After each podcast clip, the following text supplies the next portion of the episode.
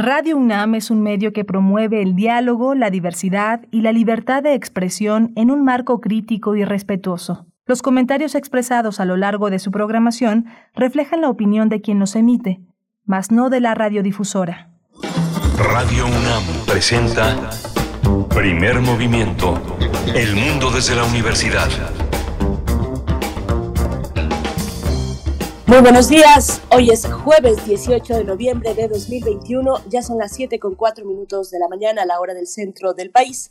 Les saludamos desde Radio UNAM en este espacio en vivo, primer movimiento, que transmite en el 96.1 de la frecuencia modulada, en el 860 de AM y en www.radio.unam.mx. También saludamos a la Radio Universidad en el estado de Chihuahua. Bueno, les enviamos un abrazo eh, caluroso porque, bueno, el frío les está pegando fuerte por allá. Entra el Frente Frío número 9 en el estado de Chihuahua. Estaremos con ustedes durante la siguiente hora de 6 a 7 de la mañana, la hora de Chihuahua, en el 105.3, en el 106.9 y el 105.7.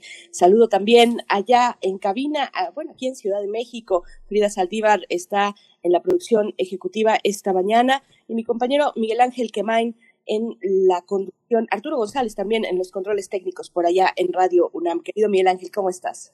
Hola, Berenice, qué bueno que ya estás eh, mejor, que bienvenida nuevamente después de esta recuperación que continúa y continuará porque estamos en, en permanente reestructuración. Hoy tenemos eh, la oferta de exposiciones en el Museo del Chopo. Vamos a ver el tema con Itzel Vargas. Ella es curadora en jefe del Museo Universitario del Chopo y Marco Roundtree.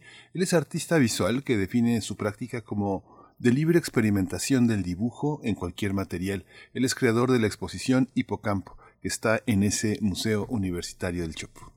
Tendremos también la participación de la doctora Gloria Delgado Inglada, investigadora del Instituto de Astronomía de la UNAM y comunicadora científica en nuestra sección Observatorio Astronómico, nos compartirá los detalles sobre el informe de Cadal sobre astronomía y astrofísica elaborado por la Academia de las Ciencias, Ingeniería y Medicina de los Estados Unidos. Así es que, como cada 15 días en jueves, nos acompaña la doctora Gloria Delgado Inglada. Y vamos a tener también la reunión entre los presidentes de México, Estados Unidos y el primer ministro de Canadá. Vamos a tratar el tema con el doctor Roberto Cepeda. Él es investigador de tiempo completo del Centro de Investigaciones sobre América del Norte de la UNAM también es profesor de la Facultad de Ciencias Políticas y Sociales y del posgrado en Ciencias Políticas y Sociales. También con el doctor José María Ramos. Él es doctor en Ciencias Políticas y Sociología. Es profesor e investigador del Departamento de Estudios de Administración Pública en el Colegio de la Frontera Norte. Es miembro del colectivo CACEDE y un especialista en gobernanza, seguridad multidimensional y desarrollo. Ya está por allá el presidente de México, Andrés Manuel López Obrador, fue recibido el día de ayer por la noche en su llegada a Washington, D.C. y pues son distintas las, las temáticas que se abordan en este encuentro. Iniciarán a las 11 de la mañana las actividades los distintos encuentros. Se hablará, se hablará de migración, de la pandemia, por supuesto, de seguridad, de cambio climático. En fin, vamos a tener los detalles y la lectura de este encuentro trilateral que tendrá lugar el día de hoy. Y también tenemos poesía necesaria hacia la tercera hora de la mañana en la voz y la selección de Miguel Ángel Quemay.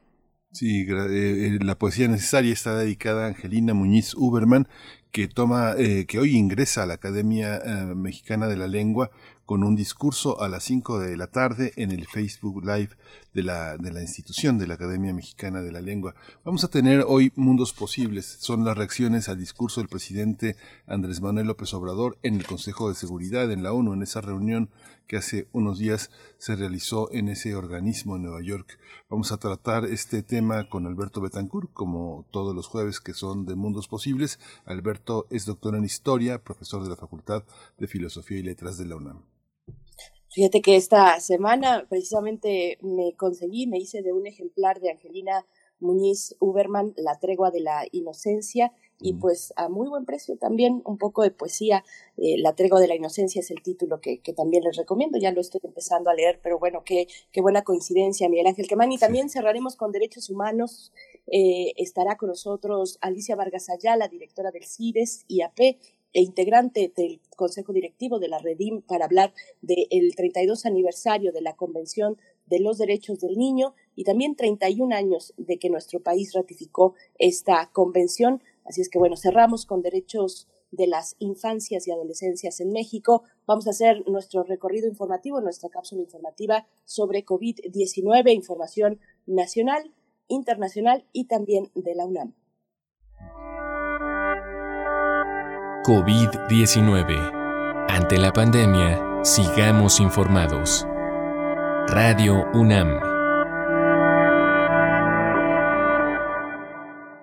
La Secretaría de Salud informó que en las últimas 24 horas se, registra, se registró un aumento en el número de decesos, 332 lamentables nuevos decesos, por lo que el número de fallecimientos por enfermedad de COVID-19 aumentó a 291.573.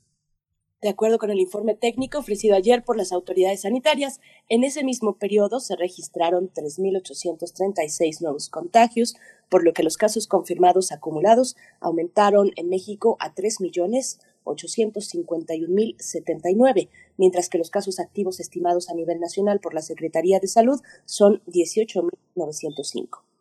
La cancillera Angela Merkel alertó nuevamente ayer que la situación por el coronavirus en Alemania es dramática. Merkel consideró que aunque no haya una mayoría política a favor de la extensión de la emergencia epidémica en el país, no tiene duda de que Alemania está en una situación de emergencia. De acuerdo con datos del Instituto Robert Koch de Virología, Alemania volvió a registrar 52.826 nuevos contagios en 24 horas frente a 39.676 registrados hace una semana, mientras que la cifra de personas fallecidas ascendió a 294 frente a 236 registradas hace una semana igualmente. Todos vacunados. La UNAM es la primera institución en Iberoamérica que cuenta con el Seminario Permanente de Estudios sobre el Heavy Metal. De acuerdo con Alfredo Nieves Molina, que es responsable de esa instancia y titular de extensión universitaria en el Instituto de Investigaciones Antropológicas de la UNAM, el propósito es ser un espacio de investigación, actualización, reflexión y profesionalización en torno al tema. Es un tema que se ha convertido en un objeto de estudio académico y no solo en el disfrute de un género musical, sino una experiencia socio-musical multisensorial donde intervienen diversas áreas del conocimiento. Cabe señalar que la unidad académica especializada en este seminario está adscrita al Centro de Estudios Mexicanos de la UNAM en Boston, al Museo Universitario del Chopo y al antiguo Colegio de San Ildefonso.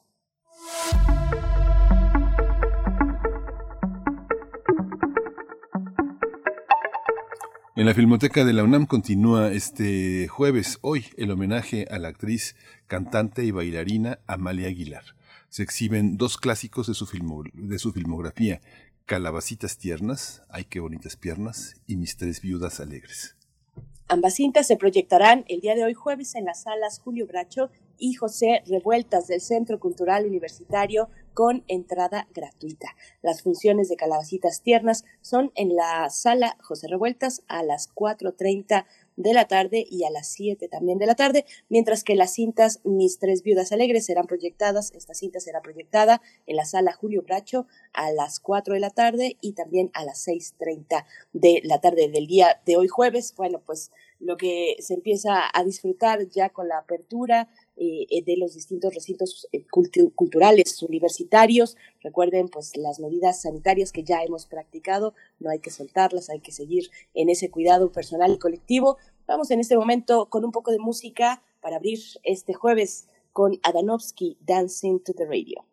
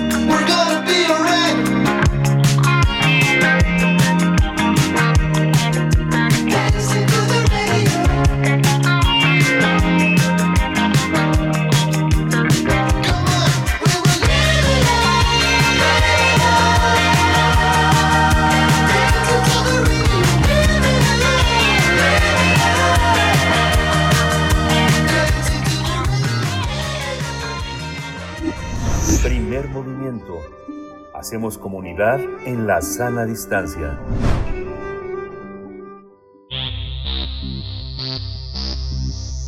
De festivales, ferias y más. Recomendaciones culturales. Después de casi dos años de la emergencia sanitaria ya se dio el tiempo de regresar a los recintos culturales. Uno de ellos es el Museo Universitario del Chopo, que presenta varias exposiciones. Una de ellas es Orgánico Artificial, de Maribel Portela, también Hipocampo, de Marco Rountree. Otra muestra es El Eterno Retorno, de Jesús y los Mutantes, de Rubén Ortiz Torres, y El Estado de las Cosas, de Marcos Castro. El eterno retorno de Jesús y los mutantes retrata la escena alternativa de los años 80 en Ciudad de México en 47 fotografías, además de dibujos y videos. En la exposición El estado de las cosas se aborda un imaginario donde se percibe la influencia del doctor Atl, pero más allá de su interés por la vulcanología, la exposición cuenta con varias lecturas a través del dibujo, la pintura, la escultura, el video, la animación, que se conjuntan incorporando una realidad aumentada. En Hipocampo se presenta una pieza de gran formato para la Galería Central del Museo que dialoga con la historia del mismo edificio, es decir, cuando fue sede del Museo de Historia Natural. Orgánico Artificial presenta esculturas, dibujos e instalación de Maribel Portela. Son obras de, que reúnen distintos momentos de su trayectoria que tienen en común sus investigaciones en torno a lo natural. Bueno, pues vamos a tener una charla sobre las exposiciones presenciales que se encuentran ya en el Museo del Chopo y este día nos acompañan Itzel Varga, eh, Vargas, ella es curadora en jefe del Museo Universitario del Chopo. Pues enhorabuena por esta apertura, no ha sido fácil el regreso. Te damos la bienvenida, Itzel Vargas, ¿cómo estás? Buenos días, muchas gracias por la invitación a platicar sobre estas cuatro exposiciones que nos tienen muy entusiasmados. Muchas gracias, Itzel. Marco Rontri está con nosotros ya en la línea. Él es artista visual. Eh, él define su práctica como de libre experimentación del dibujo sobre cualquier material y ha hecho la exposición Hipocampo aquí en el Museo Universitario del Chopo. Bienvenido, Marco Rontri. Eh, gracias, muy buen día. ¿Qué tal? Gracias por la invitación. Gracias. Marco Rontré, gracias Itzel Vargas. Pues iniciamos, Itzel, eh, en el museo, el Museo del Chopo que ha logrado pues tejer ya redes en, los barrios, ha supuesto también un espacio para expresiones artísticas innovadoras y sobre todo colectivas. Cuéntanos cómo, cómo ha sido, cómo llega el Museo Universitario del Chopo a esta reapertura y qué ha significado, qué ha implicado pues estos largos meses, casi dos años de encierro, de pandemia, de vinculación desde lo virtual, Itzel Vargas. Bueno, pues fue un reto, igual que para, para todos los recintos museísticos, pero el museo estuvo muy activo durante la pandemia con una, con una programación digital bastante nutrida y tratando, como siempre, pues de, de atender a las distintas comunidades que, que conforman el público del Museo del Chopo. Por ejemplo, tuvimos eh, un programa en el que estuvimos anunciando en nuestras redes sociales cuáles eran los, eh, los negocios alrededor del museo que estuvieron abiertos y qué servicios ofrecían y cuáles eran las posibilidades de acceder a ellos. En fin, hubo toda una serie de, de programas que estuvimos llevando a cabo para mantenernos en contacto y para seguir sirviendo a nuestro a nuestro público.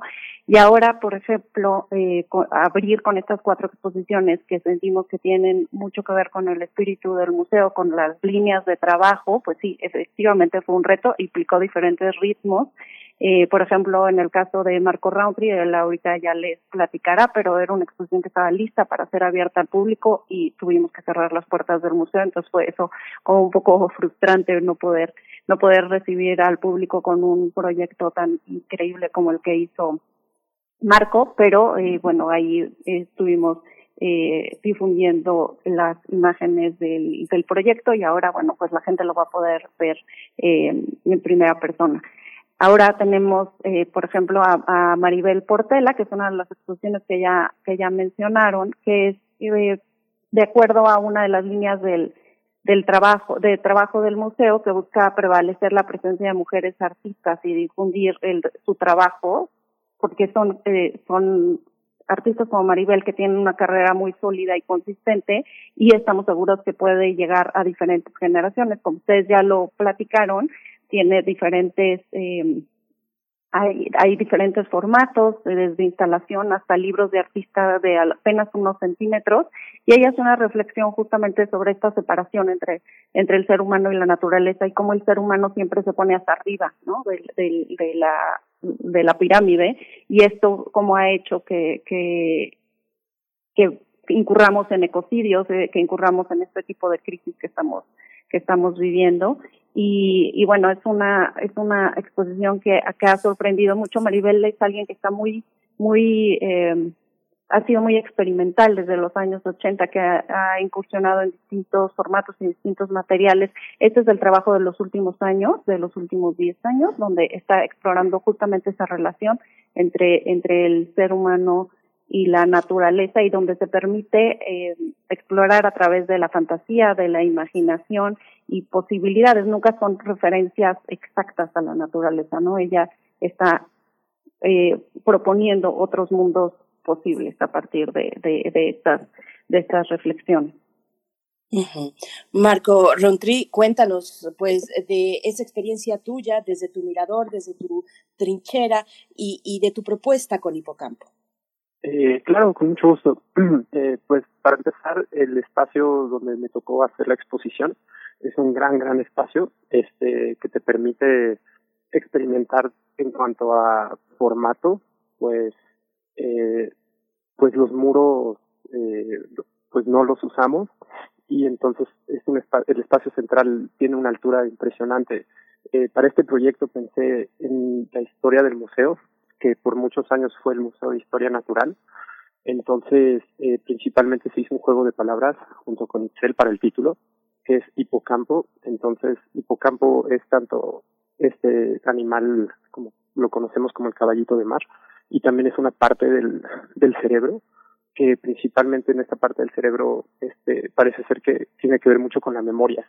Entonces, con este juego de palabras de memoria y animales estuvieron de cierta manera en el museo anteriormente por muchos años, este tomé fotografías, registro de el Museo de Historia Natural de hoy hoy en día que está en Chapultepec, eh, con estos mismos animales disecados este, que formaron parte del museo.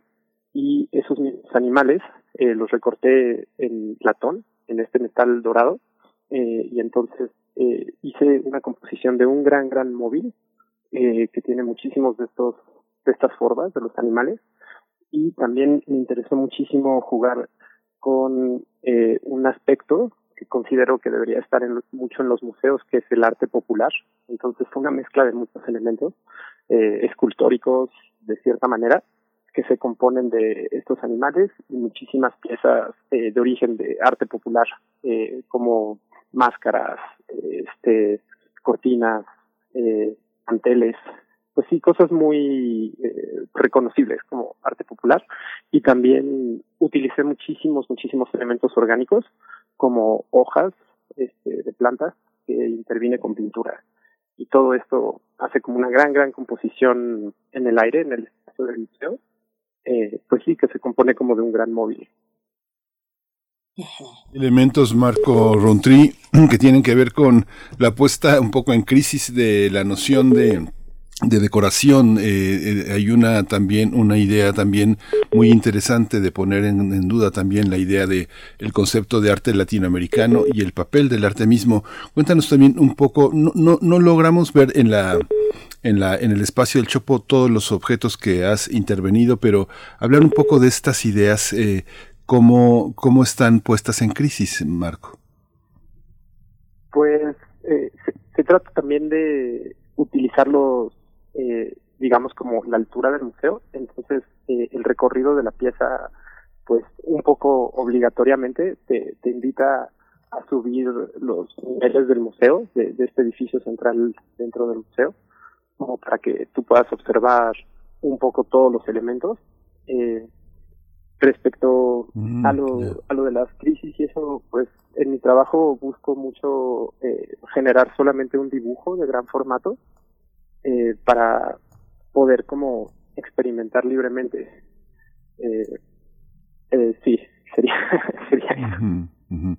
En, en el conjunto de exposiciones uno siempre se, se mancha las manos, cómo siempre está en contacto con la gente, Itzel, cómo ha sido este, este regreso. Mucha gente eh, comenta que la dificultad de regresar al lugar de trabajo, de estar en contacto con el propio personal. Siempre hay gente en la UNAM eh, que es nueva, la gente de prácticas profesionales, de servicio social. ¿Cómo, cómo planean regresar con todos estos apoyos que siempre están presentes, pero que ahora hay también cierta reserva en, tener estudiantes, tener eh, practicantes, tener ese apoyo que siempre es necesario, sobre todo en la parte de exposiciones, montar, pegar, clavar, todo este tipo de trabajo. Claro. Bueno, pues como sabes, la UNAM ha sido muy, muy cautelosa eh, para planear el regreso y hemos seguido pues los protocolos sanitarios que se han ido implementando entre todas las instancias que componen la universidad. Entonces, en ese sentido, pues nos sentimos muy seguros. Ha sido un regreso paulatino. Poco a poco hemos sido los que hemos estado como más Tú sabes que el Museo del Chupo funciona más como un centro cultural, ahí se conforma de muchas áreas y los que eh, alguna una de las áreas que hemos estado más presentes por obvias razones por el por la reapertura de las exposiciones es el área de artes visuales y somos un equipo muy muy reducido. Entonces estamos acostumbrados a, funcionar y a resolver desde pues desde el número de trabajadores que que somos y los técnicos han estado ahí al pie del cañón montando montando los proyectos. Entonces pues ahora esperemos cuáles son las cuáles son las indicaciones respecto a lo que comentes, a, servicio social eh, y prácticas, pero por lo pronto eh, la verdad es que hemos hemos resuelto bien, estamos contentos con los resultados y el público que nos visita, pues siento que igual se siente seguro siguiendo las indicaciones que, que se han implementado para para un regreso seguro con con sana distancia, con eh, de temperatura, con eh, gel antibacterial, tenemos un recorrido hecho para que la gente suba, por ejemplo, por las escaleras y dar eh, preferencia a, en los elevadores a gente, eh, adultos mayores o gente que tenga capacidades diferentes, en fin, eh, creo que creo que va va funcionando muy bien y hay mucho entusiasmo de la gente por regresar. Eh, hay una oferta como muy variada, el programa de exposiciones que tenemos es muy, muy, variado y también pensamos mucho qué era lo que la gente iba a querer ver. Entonces, cuando entran al museo, lo primero que se encuentran es un, volcán gigante maravilloso de de Marcos Castro, donde también está hablando sobre, está también reflexionando sobre qué es lo que estamos viviendo como a nivel eh, global, ¿no? Y también desde lo local, porque él hace una reflexión sobre sobre de qué manera ya ya ustedes ya comentaron cuál es que tiene una influencia fuerte del doctor Atul, pero también de los paisajistas mexicanos de la pintura moderna mexicana y cómo ellos contribuyeron a la conformación de la identidad nacional, ¿no? Entonces está como eh, cuestionando, reflexionando qué implica, cuáles fueron las estrategias, por ejemplo, eh, lo espectacular, la ficción muchas veces, está, está el, el espacio eh, conformado por una serie de elementos que en los que está eh, hablando sobre el pasado, sobre el presente, sobre el futuro. Y como, como eh, se mencionó hace un momento, si bien él ha explorado diferentes medios en esta ocasión, además incorpora la realidad aumentada en colaboración eh, con el centro, con la universidad, eh, desarrollaron esta, esta otra posibilidad y, eh, y también Synergy Studio nos ayudó a hacer eh, un desarrollo de filtros para redes sociales. Entonces es una, es una pieza que, que es como muy rica a nivel de reflexión y a nivel de experiencia estética y tienes después este móvil maravilloso de, de, Marco Roundtree, que esto, el, Marco es una persona que se apropia de los espacios de una manera muy espectacular y que además para él no hay jerarquía en los materiales. A mí me encanta ver la reacción de los niños frente a su trabajo porque porque para él todo es posible, ¿no?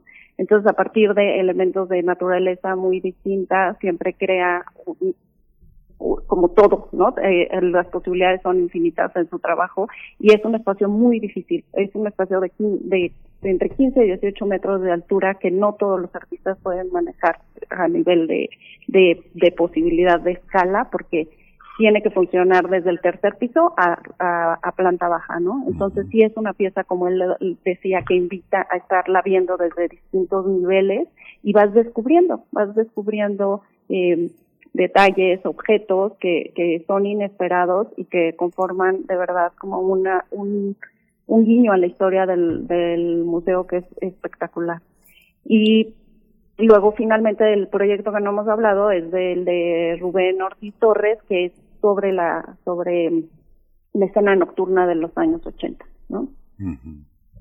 Entonces, este, ahí ya eh, ya mencionaron que, que, incluye video, dibujo y fotografía, pero bueno, este es otro proyecto que tiene que ver con una línea del museo que es ah, la historia, ¿no? La historia del recinto como un espacio que siempre ha dado cabida a, también a la escena underground. Entonces, eh, bueno, ahí lo que la gente se va a encontrar son testimonios de, de estos espacios que funciona, de estos bares que funcionaron en los en los años 80, también como posibilidades para que los jóvenes exploraran su, su creatividad, porque no no había tantos tantos recintos, tantas posibilidades. Y, está hablando de esa década de los 80 donde hay crisis, donde sucedió el sismo, donde se tiene que, tiene que surgir, que los jóvenes tienen que abrir sus, sus espacios para poder llevar a cabo, para poder explorar su, su creatividad, ¿no? Entonces es una pieza también que es una, un proyecto que también tiene que ver con un, con un perfil afectivo, porque la curadora es Laureana Toledo, que compartió también esa escena con Rubén Ortiz, entonces, eh, hay, hay un tono familiar también en la, en la elección de su, de su, en la selección de obra que hizo.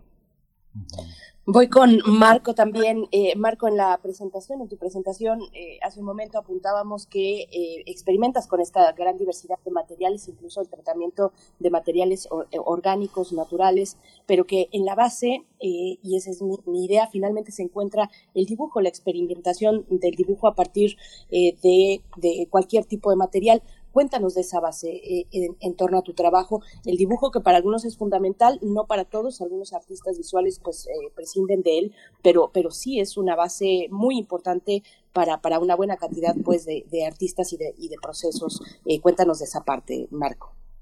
claro, con mucho gusto. siento que el dibujo de cierta manera es el principio para crear pues básicamente lo que uno eh, se le ocurra, perdón, se le ocurra crear. Entonces, eh, desde mi punto de vista, no importa si haces eh, una novela, este, una película, eh, una escultura, este, arquitectura, bueno, etcétera, etcétera, eh, pues al final siempre se empieza de cierta manera con un dibujo, en, en mi opinión. Entonces, eh, siempre me ha interesado muchísimo esta, esta como eh, práctica que se puede convertir un poco en algo infinito respecto a que eh, un dibujo pues no, no no es que ya se terminó. Me refiero como a los a los bocetos como de donde partes de, de las ideas para hacer cosas. Pues al final eh, tú siempre eh, pues lo puedes como borrar y agregar o, trabajar más o, o no sé como que siempre he sentido que el dibujo eh, tiene esta característica de no de no saber si ya está eh, terminado por así llamarlo. Entonces en mi práctica siempre me ha interesado esa parte de que cuando llevas el dibujo a otro formato ya sea una pintura una escultura una instalación o etcétera etcétera pues siempre me queda como la duda y el, sabor de boca que que tal vez este, no se terminó y, y se le puede agregar o se puede cambiar. Y esa temporalidad de no saber es que está pasando un camión, qué pena. Esa temporalidad de no saber si, si la obra ya está así eh, terminada eh, perfectamente, por así llamarlo, eh, sí me interesa, me interesa bastante.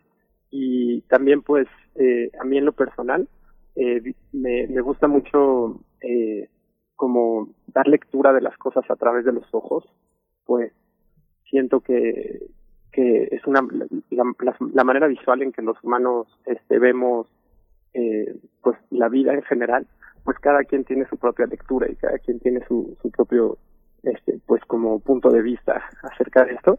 Entonces siempre me ha interesado mucho, este, trabajar las cosas a través de lo visual.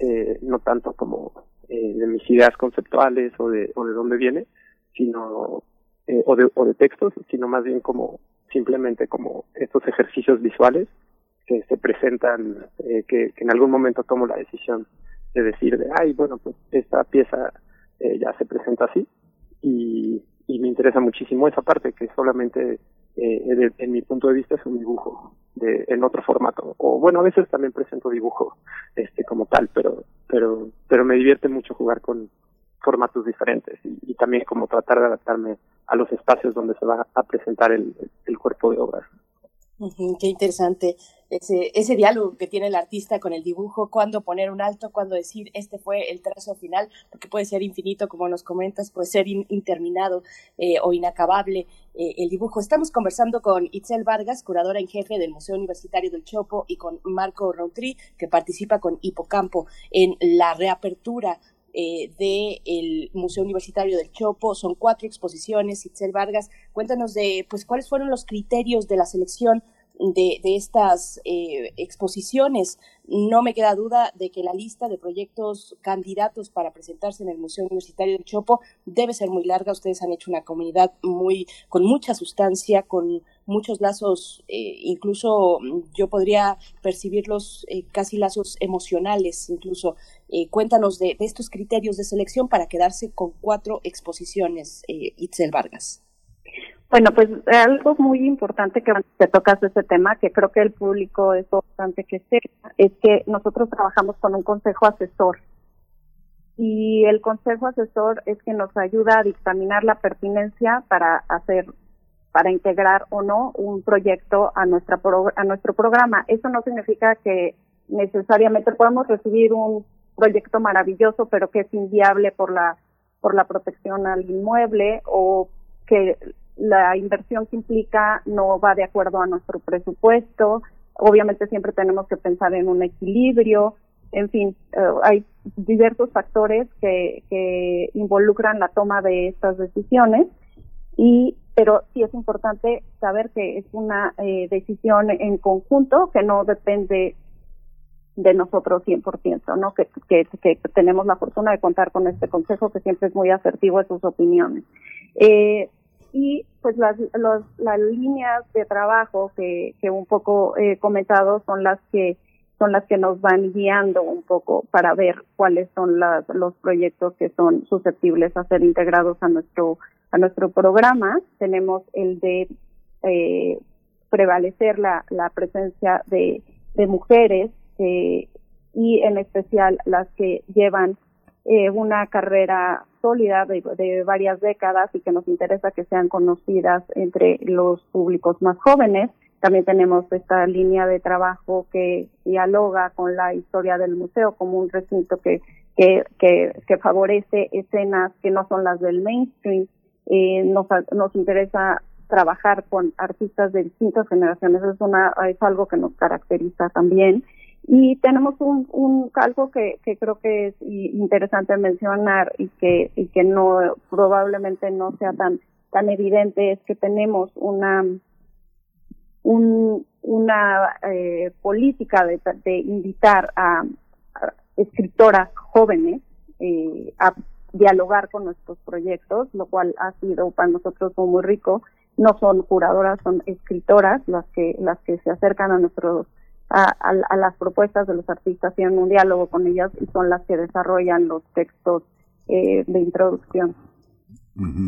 Ahí está inevitable, inevitable la pregunta Itzel de esta, de este regreso eh, y la y la pandemia, lo que se espera. Uno ve escenarios dramáticos en, en Europa y uno espera que no se no se repliquen en México, pero la, la lección del regreso, ¿cómo, cómo ha sido para un espacio tan entrañable eh, como el Chopo? Eh, ha sido un escenario de libertades, de diálogos eh, sobre todo de jóvenes, de las diferencias, eh, cómo, cómo, ha sido esta riqueza a través de las pantallas. Muchos de los eh, han, han, tenido una enorme imaginación para mantenerse vigentes, actuales, con una comunidad que les ha sido fiel en la mayoría de sus, eh, yo me he dado cuenta de eso, pero hay nuevas personas que vienen de otros estados, sobre todo de otros estados que tienen mucha censura en sus, en sus eh, manifestaciones de jóvenes. ¿Qué van a hacer? ¿Cómo se, cómo se continúa, cómo va a continuar la distancia como parte de sus, de sus trabajos. Eh, ¿Hay planeado esa manera de continuar a distancia si baja aún más la emergencia? Sí, necesitamos continuar con una programación híbrida, ¿no? Porque ya el mundo actual lo exige, tiene que continuar la, programación presencial y también la, la eh, vía online. Estuvimos, eh, como comentaba hace un rato, tuvimos una programación muy intensa durante la pandemia, lo cual bueno, también nos permitió eh, entre entre lo, lo positivo, porque siempre hay que hay que ver las oportunidades en las crisis. Entre lo positivo es que nos pudimos trabajar con gente de todos lados del mundo, eh, en seminarios, por ejemplo, en talleres, y, y eso generó también pues la posibilidad de atender a, a otros públicos que no solamente eh, necesariamente están eh, radican en, en, en México ni o en la Ciudad de México, ¿no? Entonces, pues sí, esa es, esa es la idea, continuar eh, también con una programación en línea y, eh, por supuesto, encantados de recibir a la gente en el museo. Sí, Marco Runtri, eh, ¿qué, qué, qué, frustración se siente la gente de teatro, la gente de danza, estar a punto del estreno y cancelar. ¿Cómo ha sido esta espera como, como eh, un artista plástico que interviene en los espacios, que necesita tanto de la instalación? Este, eh, ha sido la experiencia pandémica eh, de estar frenado de alguna manera. Eh, claro, eh, pues en mi caso particularmente, eh, pues yo me sentí eh, no, no sentí tanto esta, intensidad, puesto que eh, la pandemia pues fue algo que, que al final la vida eh, te pone en una perspectiva que, que la vida es muy frágil. Entonces, en mi caso particular, eh, yo solo estaba muy contento de haber como terminado la instalación, este, un, un poquito antes de que empezara todo esto, puesto que eh, creo que me hubiera frustrado mucho si se hubiera quedado como un poco a la mitad del, del montaje. Entonces yo me sentí muy, muy contento de poder haber terminado la, la bueno, la escultura, la instalación, el móvil gigantesco que se encuentra en el museo. y, y pues sí, mi perspectiva fue que, que al final pues la vida es muy frágil y no, pues no me, no sé, estaba contento de que estuviera ahí, este, puesto que sí, como que uno nunca sabe qué va a suceder. Te estaba esperando. Este, sí, se quedó ahí y, la verdad también me, dio mucho gusto que, estuviera en el museo, eh, con el museo este, sin público, puesto que también, pues al final el inmueble eh, tiene una vida propia. Y entonces, este, pues la gente que iba solamente como intendencia o como o como de, de que tenían que ir a ciertas cosas que imagino que eran muy pocos pues al final sí se encontraba como esta instalación un poco para, para el espacio. Entonces, este, estuve, estuve contento que, que estuviera ahí y no me, no, no, no sentí esta este, cosa tan fuerte de, de que cerrara el recinto con, con mi pieza, por supuesto que sí, pues con la pandemia se perdieron vidas y la gente estaba como crisis económica, etcétera, etcétera. Entonces siento que, que mi pieza que estuviera ahí sin público, pues no, no, no lo vi tan, tan grave, como que sentí que, que estaba bien que estuviera ahí y estaba como agradecido de, poder este, haberla terminado sobre todo. Pues ha sido larga la espera, pero finalmente llega ya el Museo Universitario del Chopo con estas cuatro exposiciones que hemos reseñado, que ojalá le interese al público que, que, nos está escuchando. Por último, rápidamente, Marco Rontri, ¿dónde podemos seguirte? ¿Dónde seguimos tu trabajo? Por supuesto que la eh, el, el, arte visual pues tiene muchos escaparates digitales, virtuales, redes sociales, plataformas. Cuéntanos de esta parte. Eh, pues en mi caso eh, creo que Instagram sería como donde más eh, me permite poner como una especie de, de, de diario acerca de, de, lo que estoy trabajando. Entonces, pues sería solamente eh, mi, tengo una página también, marcoromtricruz.com este y, y, mi Instagram es igual Marco Raute Cruz este y pues sí ahí sería como donde más eh, se, puede como observar eh, la práctica que, que realizo muy bien Pues les agradecemos a ambos, Itzel Vargas, curadora en jefe del Museo Universitario del Chopo, enhorabuena y pues qué ganas de volver a este museo tan, entrañable para la comunidad. Itzel, muchas gracias. Gracias a ustedes. Y ya estamos de miércoles a domingo, once y media a cinco. Ah, Miércoles a Perfecto, miércoles a domingo de once y media a cinco de la tarde con un aforo limitado, con todas las medidas de seguridad. Hay que planear la visita. Itzel Vargas, gracias a ti, a todo el equipo, por supuesto, eh, que hace posible el trabajo que se realiza en el Museo Universitario del Chopo. Marco Rontri, artista visual, gracias por participar esta mañana y te seguimos en redes sociales. Muchas gracias, hasta luego. Pues vamos con música, Miguel Ángel. Eh, vamos a ir con música, vamos a escuchar de Loica, Corazón de Árbol. ¿A dónde te has ido a caminar? A descubrir qué bosques mis árboles te extrañan en sus ramas.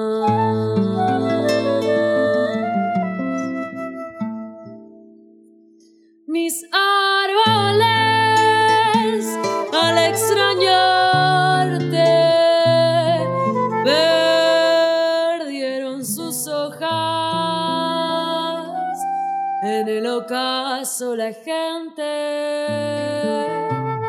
apuntaba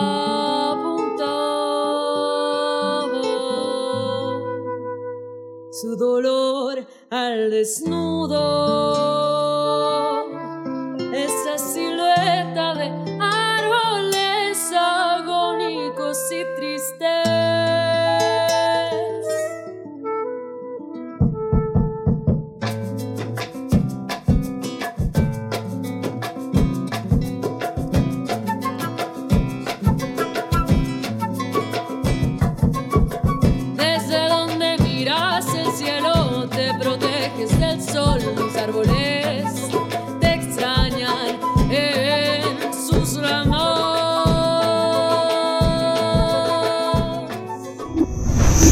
movimiento.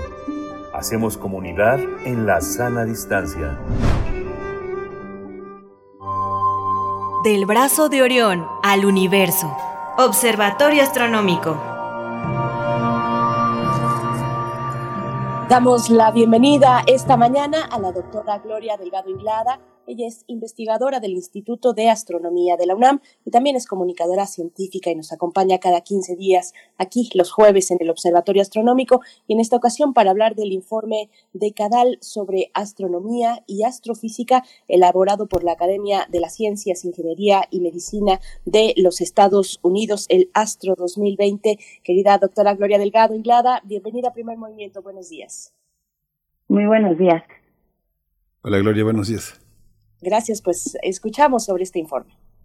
Sí, pues mi primera duda aquí es, no sé si se dice decadal, que es un poco la traducción del inglés, o decenal, yo le voy a decir decenal, que me suena un poco más españolizado, pero bueno, el caso es que vamos a hablar de, este informe, cuyo título es Caminos hacia el descubrimiento en astronomía y astrofísica, y como bien comentaste, Berenice, se, se abrevia como Astro 2020.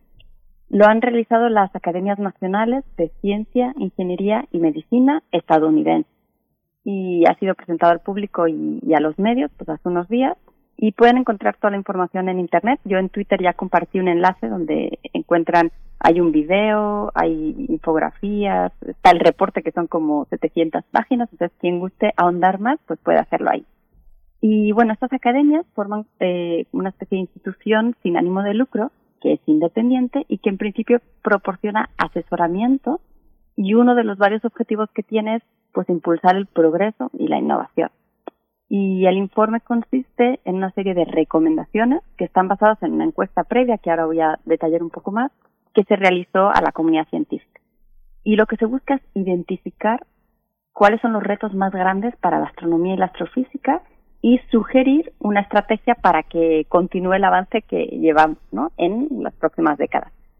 Y, este reporte que se presentó hace unos días fue el séptimo de este tipo. Yo la verdad es que no había oído hablar antes de este informe. Ahora quizás gracias a las redes sociales y al internet pues estamos más al tanto de lo que sucede, pero pues ya van siete.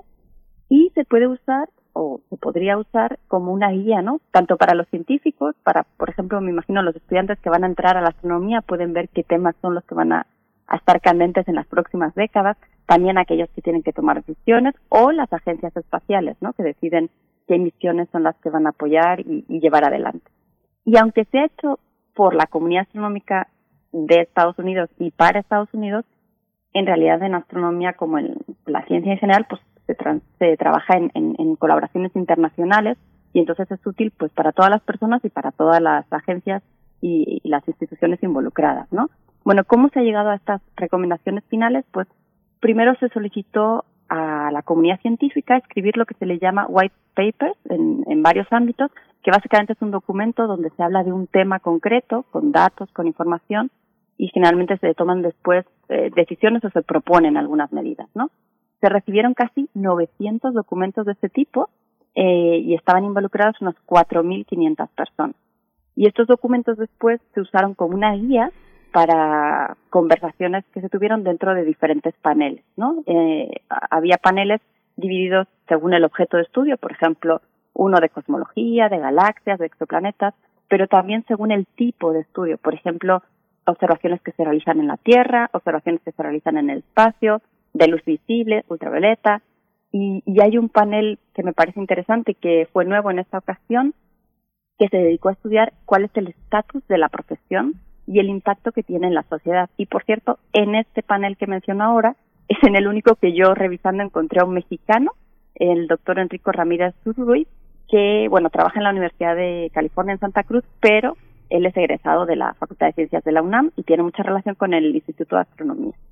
Eh, y bueno, ahora sí, algunos puntos del informe que quiero comentar. Primero les voy a hablar de, las recomendaciones que hacen en cuanto a telescopios, observaciones, perdón, observatorios o instrumentos que ellos recomiendan diseñar y construir.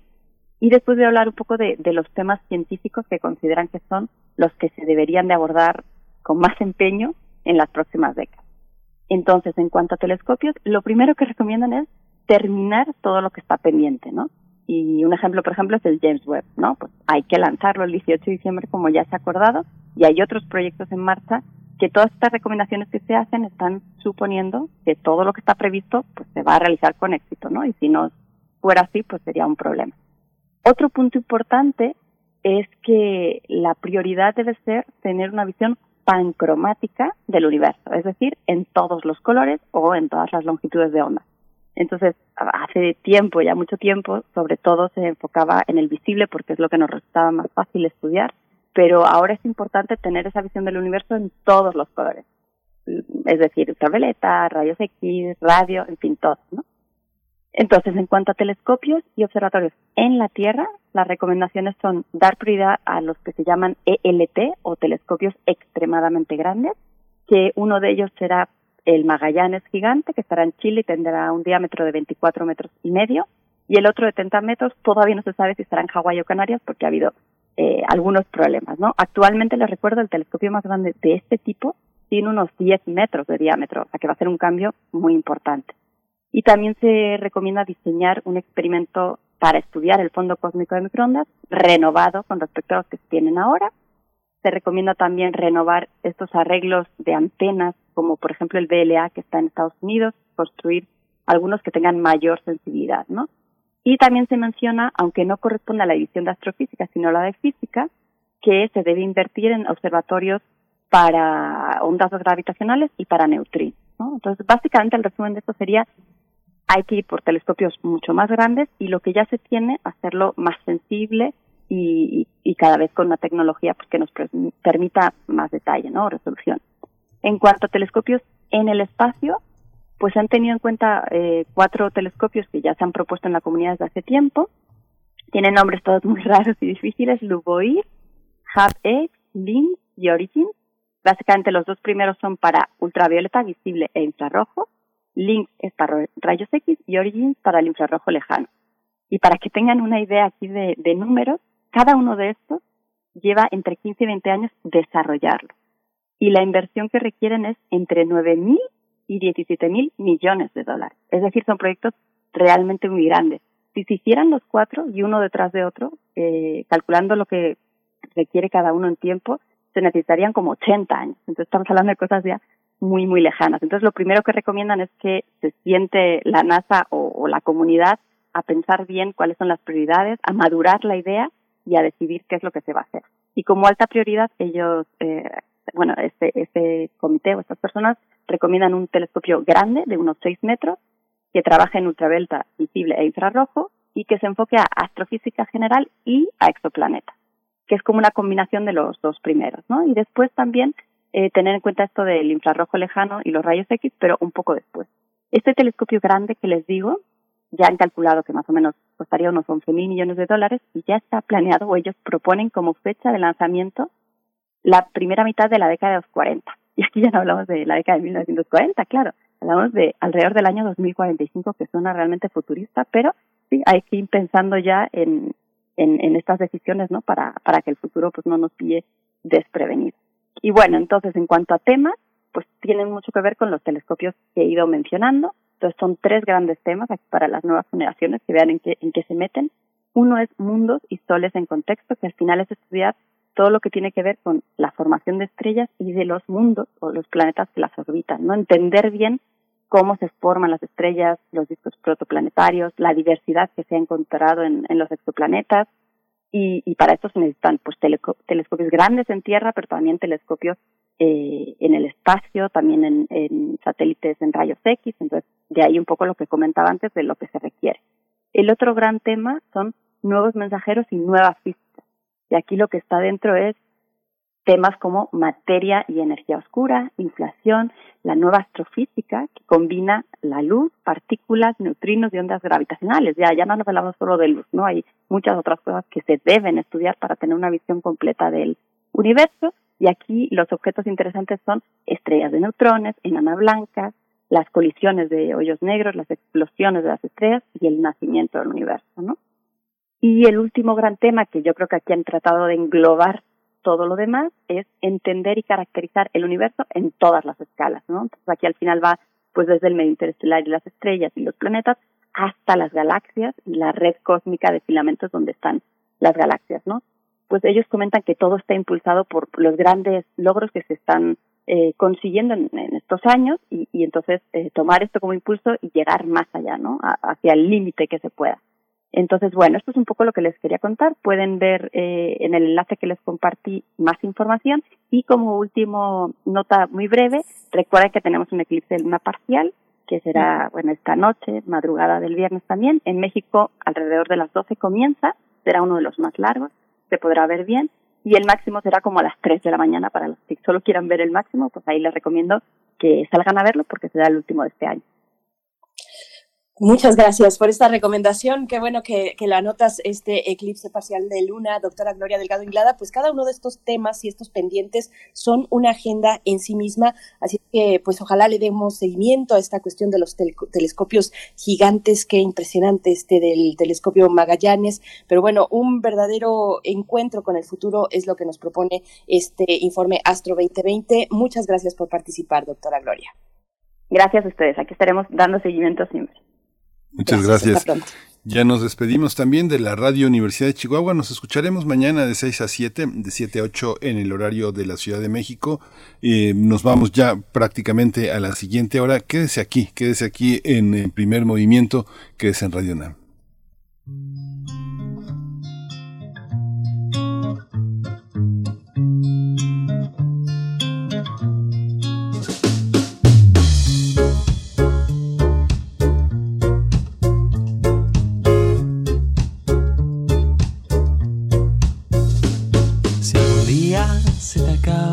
Las maneras y necesitas de una nueva estrategia.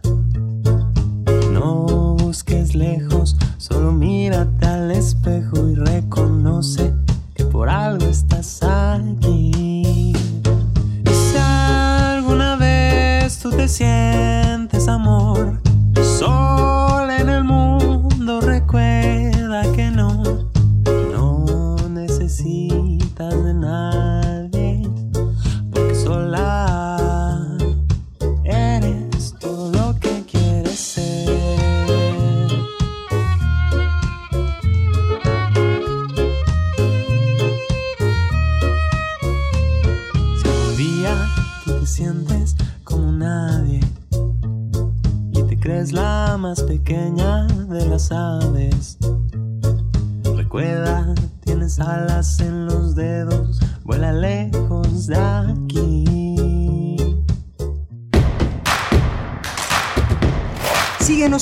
sociales. Encuéntranos en Facebook como Primer Movimiento y en Twitter como arroba PMovimiento. Hagamos comunidad.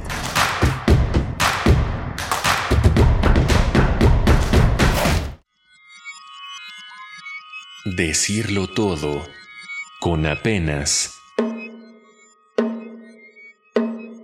Radio UNAM y Música UNAM te invitan a la transmisión del concierto Drumming de Steve Reich en conmemoración a 50 años de su estreno, interpretado por Tambuco Ensamble de Percusiones México.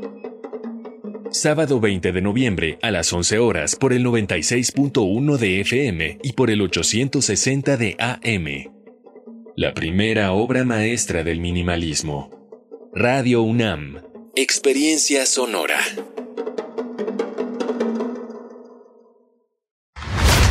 Acciones UNAM 2021. En esta pandemia, la Universidad Nacional ha trabajado intensamente en beneficio de la población. Colabora en el área médica de la Unidad Temporal de Atención COVID-19 Centro City Banamex, donde el personal especializado, médicos y enfermeras universitarios brindan apoyo de primer nivel con sentido humano. Acciones UNAM. Somos la Universidad de la Nación. Norteños, chilangas, sureños, costeñas, yaquis, mayas, mazaguas, campesinos, rockeros, millennials, centennials, abuelas, tías, primos. Con tanta diversidad es imposible pensar igual, pero hay muchas cosas que nos unen. Nos une la libertad de tomar decisiones. Nos une la convicción de que la democracia es la única ruta que tiene un país libre. Nos une el INE. Mi INE nos une. Venimos. Matarlo. No, hombre, pues. ¿Cómo matarlo? Pero si él es muy buena persona. ¿De dónde lo conocen o qué? No, es que pasó. Él no nos conoce. Y solo nos va a ver una sola vez. Ya vienen. Cierra las puertas de tu casa. Escucha el radiodrama Los Sicarios, adaptación de Los Asesinos de Ernest Hemingway, una coproducción del Fonca y Radio UNAM, de la serie Invasión Hertziana. Escúchalo el sábado 20 de noviembre a las 20 horas. Radio UNAM, Experiencia Sonora. Queremos escucharte. Llámanos al 55 36 43 39 y al 55 36 89 89. Primer movimiento. Hacemos comunidad. Hola, buenos días. Ya son las 8.03 de la mañana en, la Ciudad de México. Estamos enlazados a la Radio Universidad de Michoacán, en la radio Nicolaita, que todos los días nos enlazamos de 8 a 9 y Arturo González hoy está todo listo para eh, hacer posible esta navegación en las procelosas aguas de las ondas hercianas, pero también en internet donde tenemos un espacio radio.unam.mx. Está Frida Saldívar esta mañana en la producción ejecutiva, Violeta Berber en la asistencia de producción y en la conducción Berenice Camacho. Berenice, buenos días. Buenos días, Miguel Ángel Quemain, con mucho gusto de saludarles en esta nuestra segunda hora de transmisión.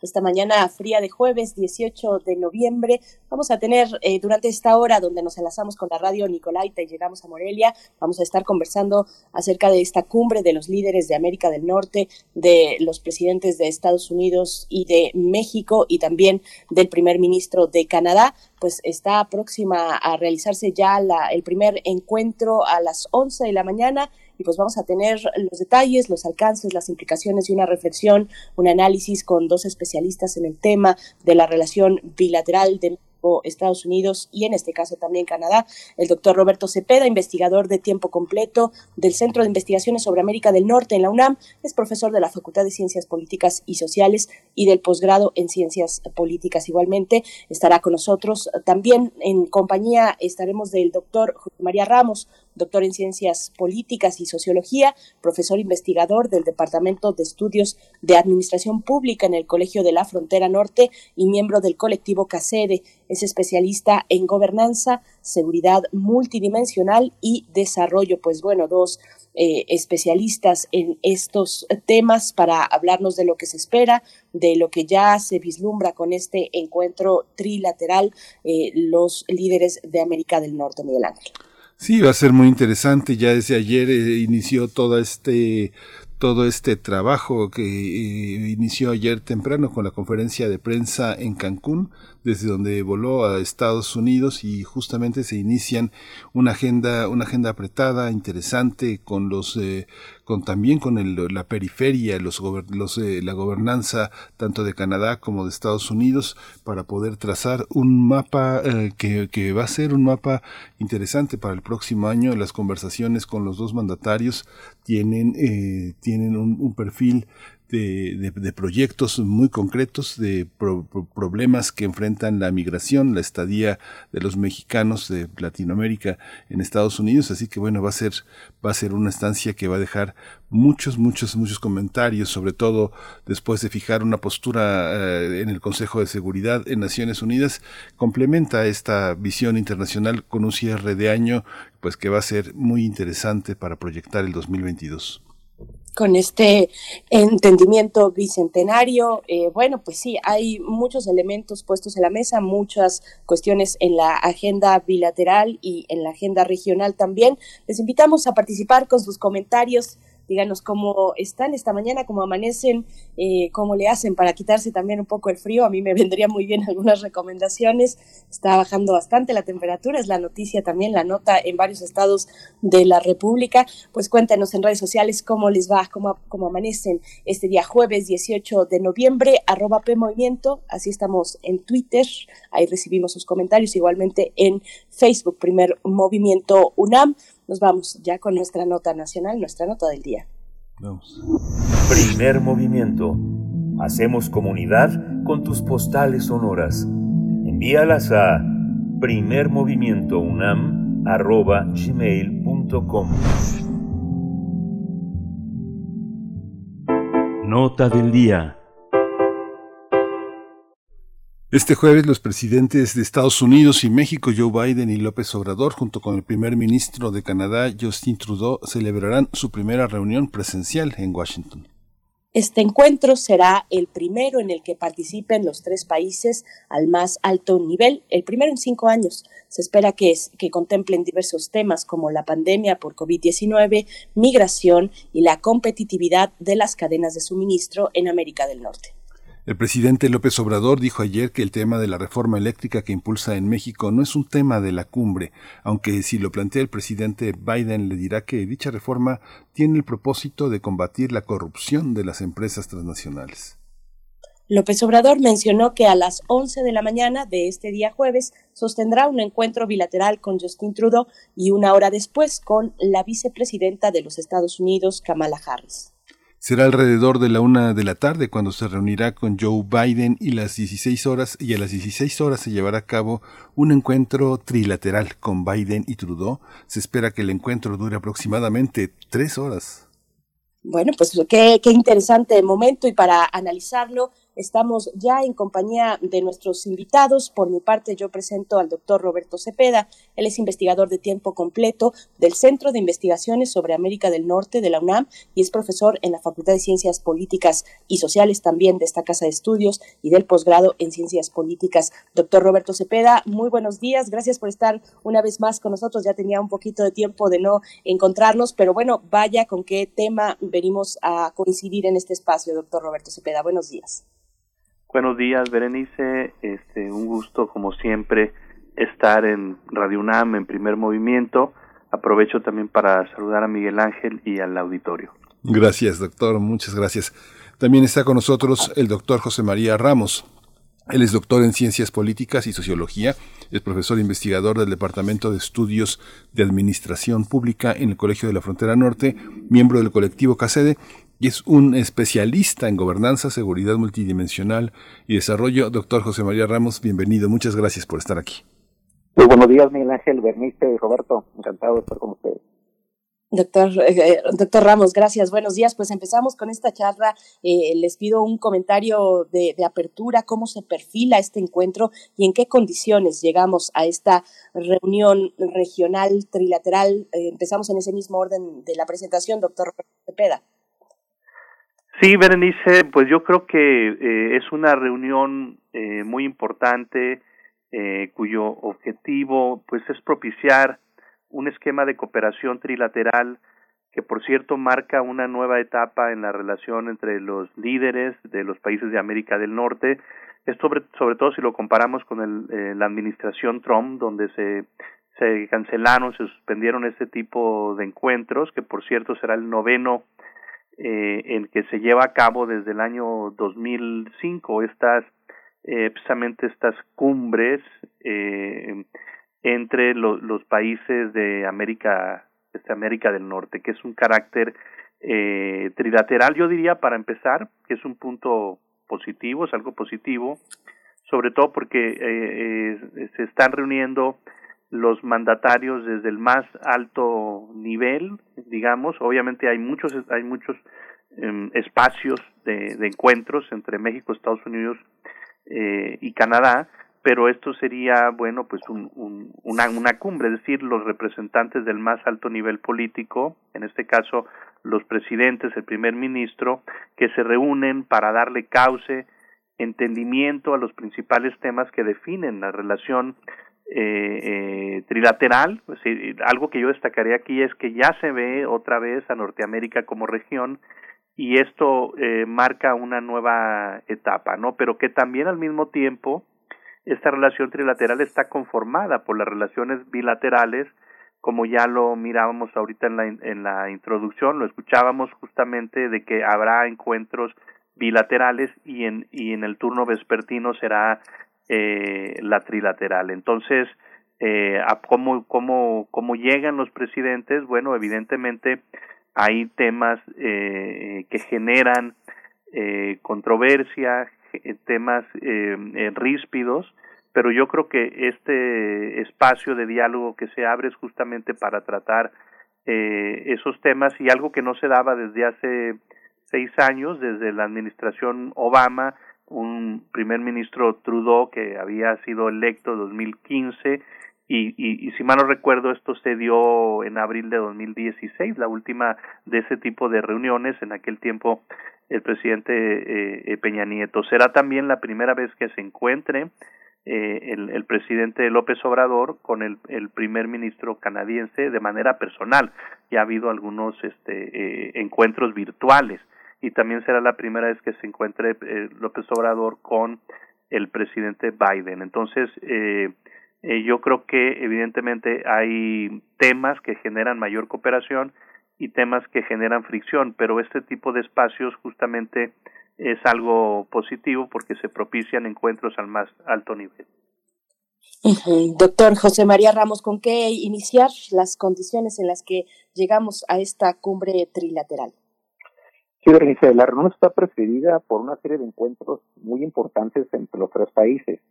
Hay que recordar que recientemente se llevó a cabo el diálogo económico de alto nivel, que es un diálogo muy importante que viene desde hace algunos años y que igualmente se acaba de reactivar.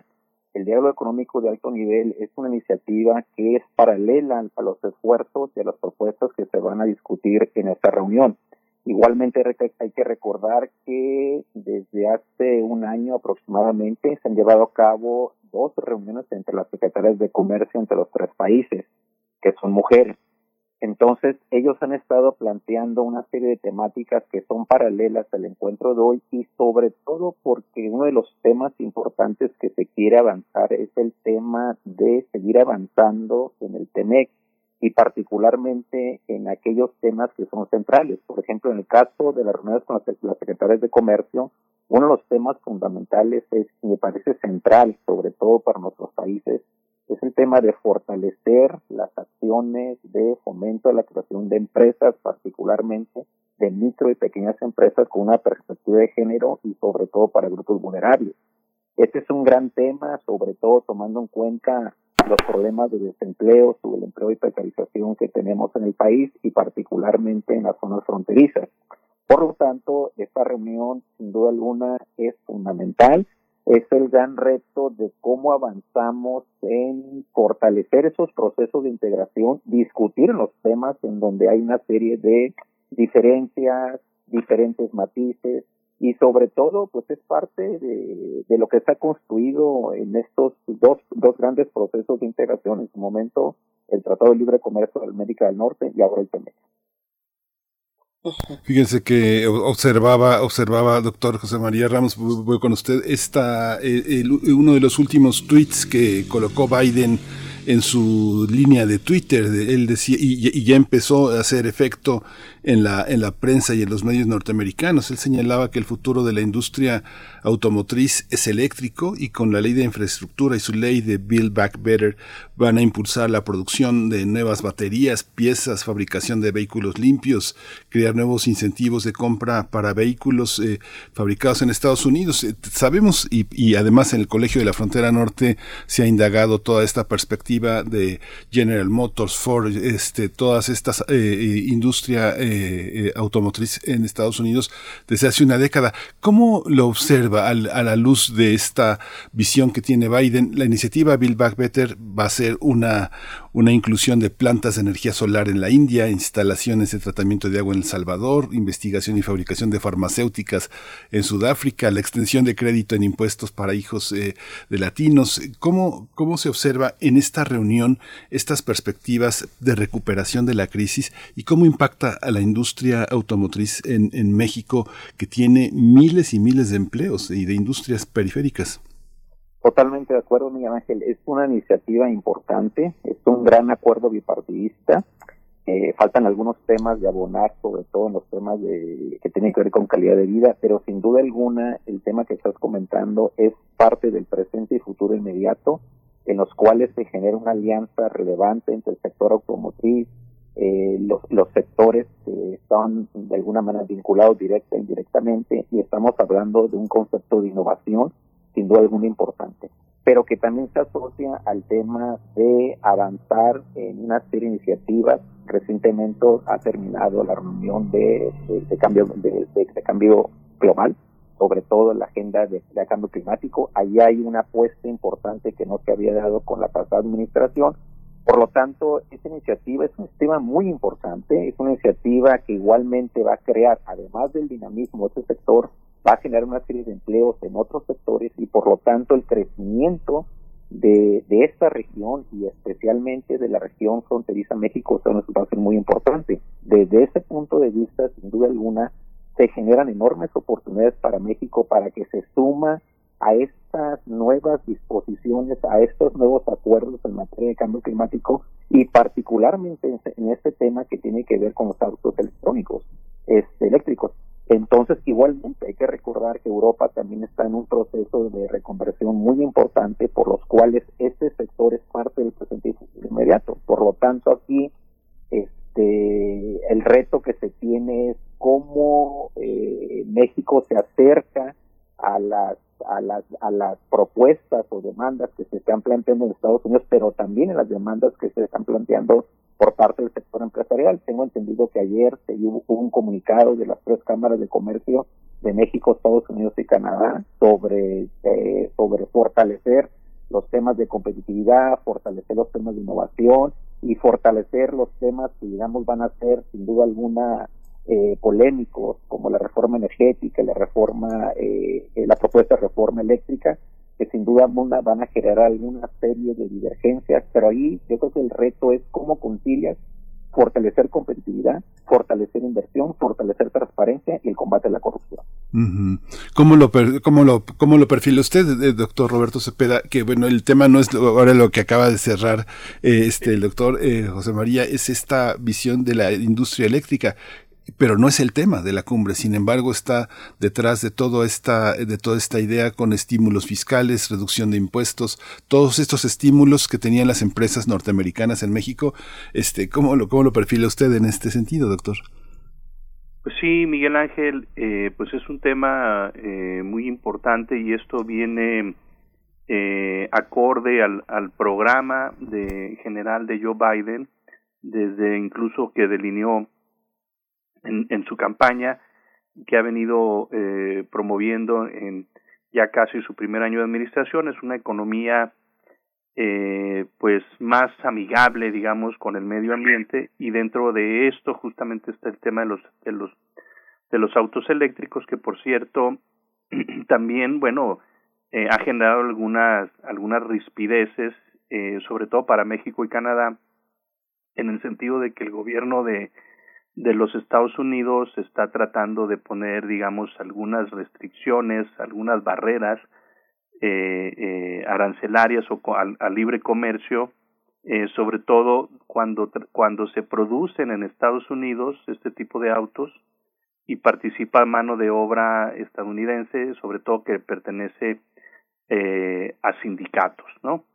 Eh, entonces, este es uno de los temas que se ha estado viendo también, que también afecta a Canadá y por eso la importancia de tener este tipo de encuentros.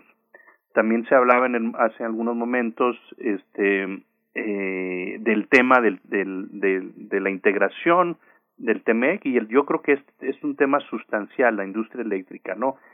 Y yo aquí, la industria, perdón, la industria automotriz y obviamente el autoeléctrico, ¿no? Pero la industria automotriz general ha generado también problemas de interpretación sobre el, componente regional que se, han se han eh, eh, visto en los últimos encuentros, en las últimas reuniones entre representantes de los tres países eh, donde Estados Unidos está tiene una interpretación diferente a la de, a la que tienen Canadá y México, ¿no? Entonces yo siento que evidentemente a, partir de este tipo de, de reuniones se pueden eh, llegar a acuerdos, sobre todo en lo general, y a partir de ahí derivar otras eh, reuniones más de, de, de, otros niveles donde se logren, digamos, la manera más específica, ¿no? De, de cómo darle seguimiento a estos, a estos objetivos generales que se puedan trazar, pero evidentemente otro comentario que me surge eh,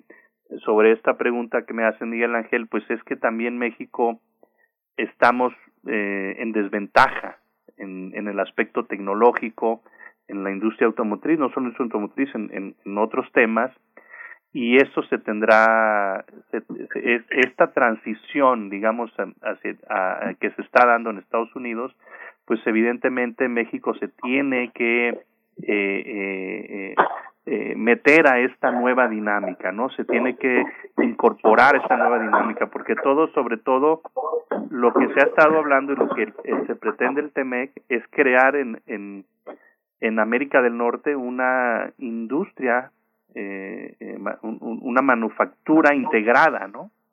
Eh, eh, en, esto implica las cadenas de valor, las cadenas de suministro integradas, y ese es el ese es el tema principal, ¿no? Que México se debe de insertar en, en, en, en estas nuevas dinámicas y que eh, en este momento por, por lo menos no lo estamos viendo en el tema del auto eléctrico, ¿no? Entonces probablemente esto esto está va en contra del espíritu del espíritu del TEMEC porque Estados Unidos está poniendo barreras arancelarias a sus socios comerciales, que es eh, eh, México y Canadá. Entonces, eh, habrá que ver ese punto, ¿no? Como otros más que han estado generando rispideces, el tema de la reforma eléctrica en México, el tema migratorio también, que el encuentro entre López Obrador y Biden será precedido por un por un eh, eh, eh, encuentro también con la vicepresidenta Kamala Harris con quien se ha estado tratando este tema también. Entonces pues muy interesante veremos lo que pasa hoy en en esta serie de reuniones bilaterales y en esta reunión trilateral no que no se miraba hace años ya lo menciona el doctor Roberto Cepeda, eh, la cuestión de, de, la agenda migrante, por supuesto, el presidente Andrés Manuel López Obrador anunció también que se va a reunir esta mañana con la vicepresidenta Kamala Harris, que es una figura fundamental en la frontera para muchas cuestiones, entre, ella, entre ellas la cuestión migrante que está en primera línea. Doctor José María Ramos, pues, ¿qué decir de este aspecto? Sí, Bernice, es el otro de los temas fundamentales. Eh, hay que recordar que el presidente López Obrador ha estado planteando la importancia de que se firme eh, lo más pronto lo más pronto posible la reforma migratoria, lo cual sin duda alguna es un poco complejo, ¿por qué complejo? Porque si bien ha habido un avance en la Cámara de Representantes, ahora viene una decisión difícil por la parte de la Cámara del Senado. Eh, se requieren cuando menos 10, vo 10 votos de senadores, los cuales han sido muy críticos al respecto. De hecho, hay otra propuesta de, de reforma migratoria planteada por, eh, por, una, por una senadora eh, republicana. Entonces, eh, no es un camino fácil, eh, es la apuesta que le está haciendo el presidente Biden. Por eso tenemos estas como diferencias eh, políticas que se han implementado en este año de su administración. Por una parte, esa recepción o esos procesos de integración a cerca de 70 mil, 80 mil menores no acompañados, pero también la expulsión de cerca de un millón 600 mil eh, migrantes irregulares, de los cuales cuando menos el 60% serían de origen mexicano, un 30 o 40% migrantes reincidentes que tratan de reingresar dos o tres veces a Estados Unidos.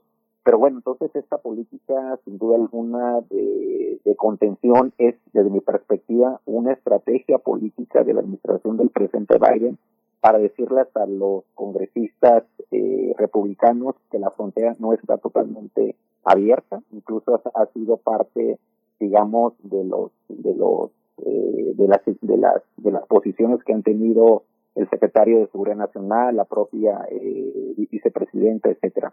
El otro tema relacionado con esto y que también es una propuesta que seguramente va a enfatizar el presidente López Obrador es eh, incluso que también lo ha estado exigiendo es que den los recursos que se plantearon para fortalecer el, desarrollo en la región del Triángulo Norte. Eh, hay que recordar que eh, existe una nueva propuesta, yo creo que la propuesta del presidente Biden en campaña es de las propuestas eh, más amplias y más, más completas, eh, que trata de atender las causas de origen.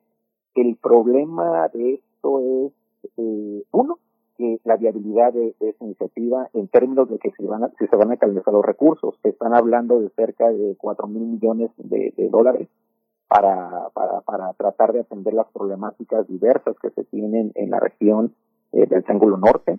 Eh, gran parte de esos recursos serían por empresas. Eh, el otro problema es, son las características de gobernabilidad que se tienen en los países del Triángulo Norte. Hay bastantes diferencias. Hay que recordar que la encargada de implementar esta iniciativa, de ahí el encuentro que va a tener con el, con el presidente López Obrador, es este, la, la Harris. Y Harris es una gran abogada, está a favor del Estado de Derecho, de seguir los procesos. Y el problema que tenemos en algunos países del Triángulo Norte es precisamente esas diferencias de interpretación, de enfoques. Entonces, eh, ah, el otro tema que me parece importante es recordar, y, y fue, fue parte de la visita del, presidente, eh, bueno, del, de John Kerry, eh, cuando hizo un recorrido hace un mes aproximadamente a, a la frontera norte, eh, la propuesta que es la propuesta central del presidente López Obrador, el programa de Sembrando Días, Sembrando Vidas, que, que sea una de las alternativas eh, centrales para disminuir los flujos migratorios, para lo cual quizás se vaya a dar recursos complementarios por como parte de estos programas de desarrollo. Aquí el, el desafío de este tipo de programas es eh, si van a lograr es muy complejo en el corto y medio plazo eh, disminuir las las enormes diferencias salariales que existen entre los entre los empleos que se están generando en Estados en Estados Unidos y, y que es el atractivo fundamental de estos flujos migratorios eh, sin duda alguna el programa es importante es eh, una acción coyuntural pero eh, la veo como insuficiente para tratar de disminuir los flujos migratorios tanto de la región del Triángulo Norte como de nuestros migrantes mexicanos entonces eh, va a ser un puesto, creo que llevan como tres reuniones sería con esta, ¿no? Es un tema sin duda alguna complejo, pero ahí está, entonces este, creo que Estados Unidos tiene enorme interés y sobre todo porque adicionamos el, eh, el programa que se firmó de, de la de infraestructura, que viene un crecimiento muy importante de la economía de Estados Unidos de condominios del 6, eh, 6 al 7% eh, de su economía y eso va a traer migrantes. Entonces, ahí están los grandes retos. Uh -huh. Doctor Roberto Cepeda, pues, eh, ¿cuál es su lectura al respecto, siguiendo en esta cuestión de la agenda migrante? ¿Qué expectativas hay en temas, en temas de cooperación para eh, Centroamérica? Que lleguen los dineros, dice eh, el doctor Ramos, eh, y ahí está también los primeros planteamientos del entendimiento bicentenario. ¿Qué nos puede comentar al respecto, doctor Cepeda? Sí, bueno, evidentemente, eh, Berenice, eso es uno de los temas cruciales eh, que se abordarán en esta en esta cumbre y déjame eh, sintetizarlo de alguna de una manera muy muy sencilla, pero yo creo que aquí el éxito de la administración Biden depende mucho del, de, México, ¿no? Del, del apoyo de México en este tema, en el tema migratorio. Eh, si México coopera con Estados Unidos para detener estos flujos de migrantes que atraviesan México con destino a Estados Unidos, eh, pues justamente estará eh, eh, coadyuvando a, resolver eh, este tema o a disminuir un problema mayor eh, para Estados Unidos. Es una carta de México, para ponerlo de otra manera, ¿no? Entonces México tiene esa carta a su favor, que Estados Unidos depende de México, como también en otros temas, eh, para solucionar este que es uno de los problemas transnacionales, regionales o problemas globales, yo diría, ¿no?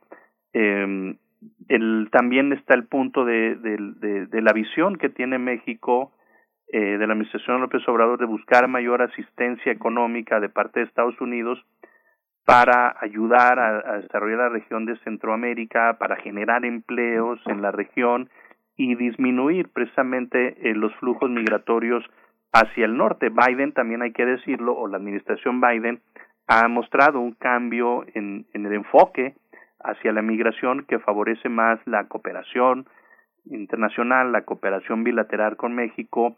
Se ha estado hablando de esta reforma migratoria de manera interna y como lo hemos dicho en otras ocasiones, pues tiene dos aristas esto, ¿no? Es un tema interno de Estados Unidos pero eh, decir que depende la decisión de una reforma migratoria de actores políticos, como bien lo decía el doctor José María Ramos, el tema del Congreso también es importante porque ahí también eh, genera eh, eh, controversia esta reforma migratoria, no solamente depende del presidente Biden, eh, este y, y bueno está es un tema que polariza en el Congreso de Estados Unidos pero también al mismo tiempo esto implica una cooperación con México, con países de Centroamérica, para disminuir los flujos de migrantes eh, que siguen, ¿no? Esas caravanas de esas caravanas de migrantes. Entonces, yo en lo general, en, eh, digamos en general, no veo una mayor resistencia en México. Yo creo que la postura en México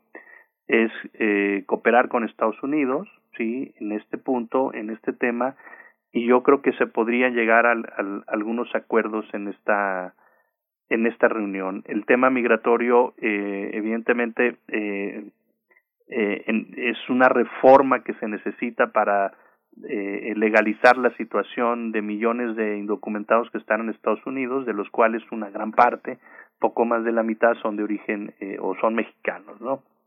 Eh, eh, no es un tema que el que de repente México o, le gusta mucho meterse porque es un tema interno, pero ahora vemos al presidente López Obrador que está también mostrando un, un apoyo no a esta a esta reforma a esta reforma interna. Y en general eh, el presidente Biden pues ha, ha, ha cambiado sus políticas digamos más amigables a los, a los migrantes pero eso también le ha generado muchas críticas, sobre todo de, de, representantes eh, legislativos del Partido Republicano, en el sentido de que se ha relajado, ¿no? El, el tema del control migratorio, sobre todo en la frontera, y ha sido muy criticado también de repente cuando ha eh, eh, realizado prácticas como cuando se eh, detuvo a ese flujo de migrantes haitianos eh, hace un mes o hace, un, hace algunas semanas, eh, donde se estaba volviendo justamente a las a las a las prácticas de, de, del, del expresidente Trump, ¿no? Entonces es un tema es un tema complejo, es un tema difícil, eh, pero también presenta una oportunidad. Yo diría hay que verlo de manera positiva.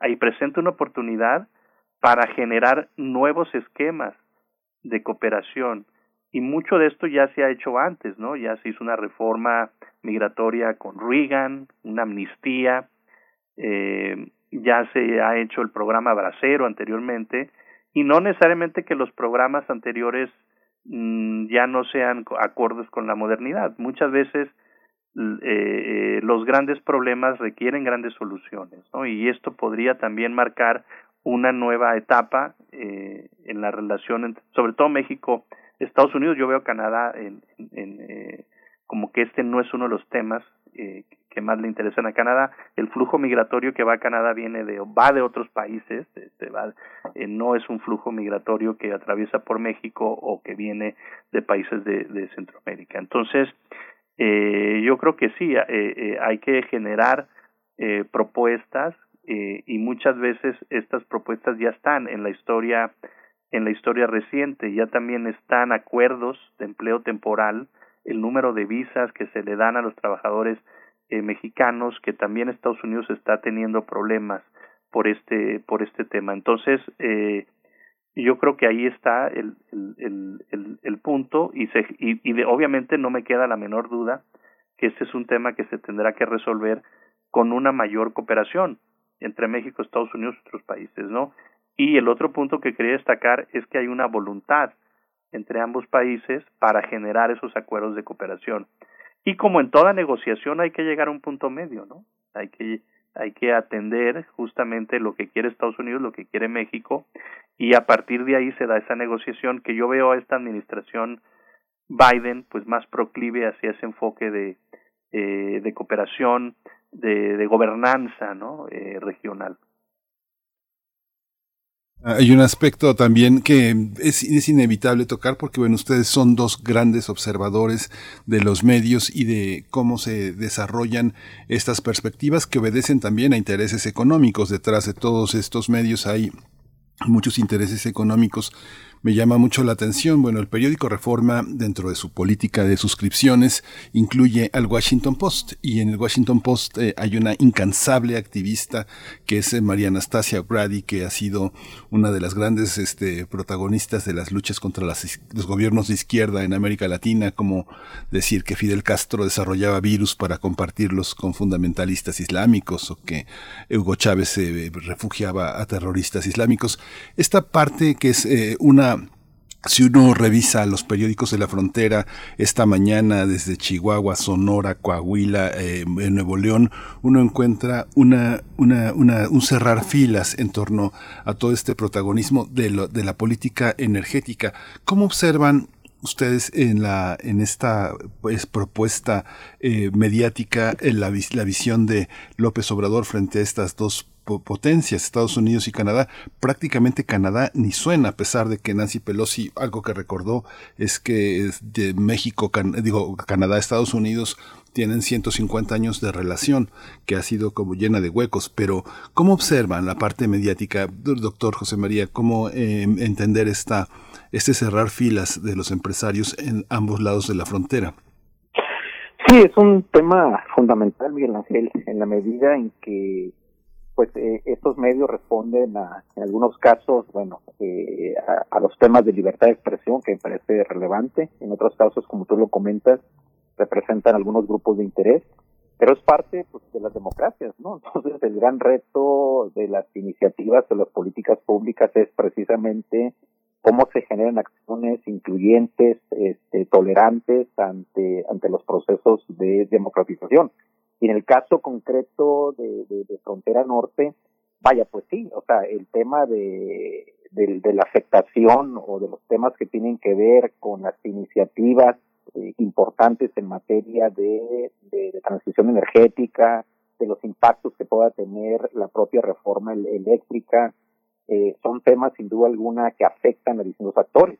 Sin embargo, aquí el reto que se tiene de estos medios es cómo se involucran en otra agenda, que de hecho generalmente lo hacen, ¿no? Este, incluso si uno revisa, por ejemplo, los, diarios de Estados Unidos, Amigos de una Tribune, el este, el de, el Dallas Morning, están, están tocando esos temas, pero también están tocando los temas que afectan, en este caso, a los y los ciudadanos. Por ejemplo, tenemos una situación particular a raíz del tema de la pandemia, que hay que recordar que las diferencias en los niveles de vacunación entre ambas regiones fronterizas son importantes Eh, no es lo mismo el nivel de vacunación que está teniendo California con respecto a Texas. Ahí hay otro tema que tiene que ver con la libertad personal, los derechos humanos, etcétera, etcétera. Es, es otra de las preocupaciones que tiene el presidente Biden sobre este tema, porque es un tema que afecta la reactivación económica. Y en el caso de la frontera norte, este, bien hace que algunos días ya se hizo eh, nuevamente, después de cerca de 20 meses de haber estado cerrada de manera simétrica la frontera, porque los estadounidenses sí cruzaban Estados Unidos, mientras que los mexicanos con visa fronteriza de Estados Unidos no lo, no lo podían hacer. Pero entonces, eh, este tema es un tema importante porque tenemos una, una, una población que no puede cruzar, que son las personas que han sido vacunadas con eh, la vacuna Cancino, y creo que es la Sputnik, de, de origen ruso. Y aquí yo creo que es un tema interesante porque se está esperando la respuesta de la OMS, pero en el marco de la cooperación, en el marco de la integración, yo creo que es un tema que quizás debería estar, debería este, abonarse, eh, mencionarse en esta reunión, porque tendríamos cerca de entre un 25, entre un 15 y un 20% de la población con estas visas que no puede cruzar, además de sus familiares. Entonces, la alternativa, creo que una alternativa importante en ese sentido sería, bueno, si no la puedes aprobar, aprobar este, entonces aplica una estrategia de, de, solicitud de, de, prueba PCR, de antígenos, etcétera, etcétera. Este tema es un tema importante porque hay que recordar este, que, que de mi punto de vista la gestión de la pandemia no fue la mejor. Y aquí yo creo que los medios este, tuvieron un papel muy importante este, eh, de alguna manera en estar eh, haciendo observaciones sobre estos déficits. Eh, hay que recordar que tuvimos el Plan de América del Norte para resolver la pandemia H1N1 hace aproximadamente 10 años la manera de cooperación fue excelente, fue importante. Incluso desde entonces ya se estaban visualizando estas, estas, estas pandemias. Sin embargo, ahora por un criterio de seguridad nacional y asociado a salud pública planteado por la anterior administración y que esta administración ha seguido mencionando, pues los espacios de cooperación entre ambos países no se dieron en materia de salud. No obstante, ya, de ya tener la infraestructura, la infraestructura de salud en la materia. Entonces, este es un gran reto pendiente, no se ha solucionado. El reto del presente y futuro es cómo avanzas a un modelo más eficaz e integral de, de, de, frontera segura en donde vas a tener que gestionar estos temas de salud, los temas de infraestructura. Por ejemplo, a mí me pareció muy acertada la, la posición que tuvo el, el gobernador electo Samuel García de Nuevo León de gestionar con el, el gobernador Abbott un tema, dos temas importantes. Uno, el tema de infraestructura, es decir, estamos hablando de una agenda pragmática con uno de los gobernadores más críticos del, del gobierno de México, incluso hacia el presidente Biden, que seguramente va a ser este, candidato a la presidencia o cuando menos vicepresidente. Entonces, este tema de cómo concilias y cómo abonas eh, entre plantear agendas pragmáticas, entre agendas que tienen que ver con las demandas reales de las comunidades fronterizas y transfronterizas, es un tema fundamental que de cierta manera lo han abordado los medios, pero creo que es importante que lo sigan difundiendo, sobre todo porque tiene que ver con procesos de inversión, con competitividad, pero también con calidad de vida. Doctor Roberto Cepeda, sobre este tema, ¿cómo observa usted la presencia de México en Estados Unidos en la prensa, en los medios? Hay una, hay una percepción correcta o deformada sobre lo que significa el gobierno de López Obrador y la cuarta transformación en este marco en el que Biden abiertamente eh, en divergencias con Trump le da una acogida al gobierno, al país en esos términos de negociación, no de imposición. Sí, bueno, eh, Miguel Ángel es un tema muy importante. Lo primero que hay que decir, bueno, es que también Biden está tratando, eh, desde que asumió la presidencia, incluso está, estado tratando de desmarcarse de Trump. Y justamente en esta cumbre que es de manera trilateral es una forma de distanciarse de Trump.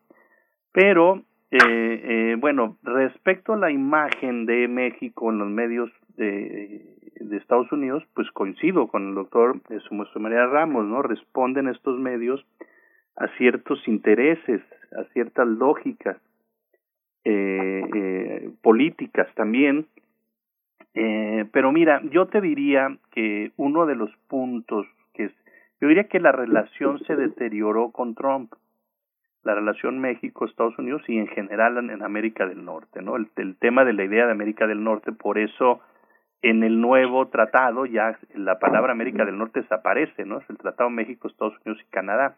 Biden tiene ese objetivo, restablecer esa relación.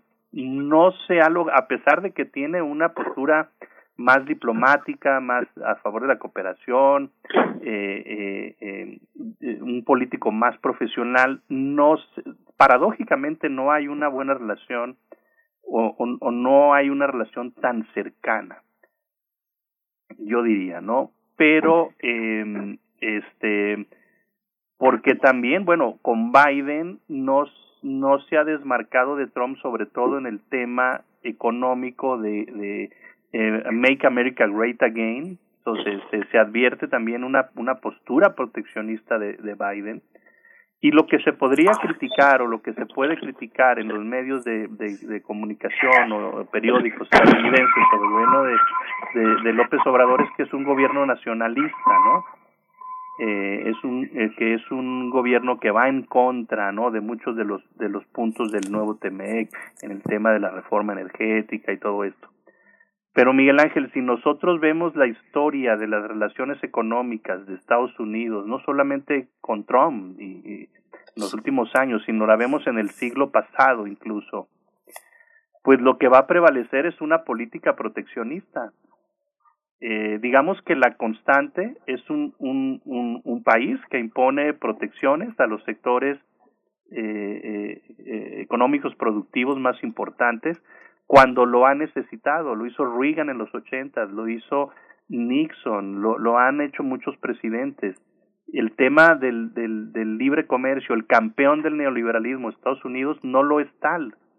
Entonces un país no puede criticar a otro cuando defiende, cuando un, país como México está eh, eh, teniendo pues esta, esta, esta visión sobre todo en el tema de eso es lo que yo diría, ¿no?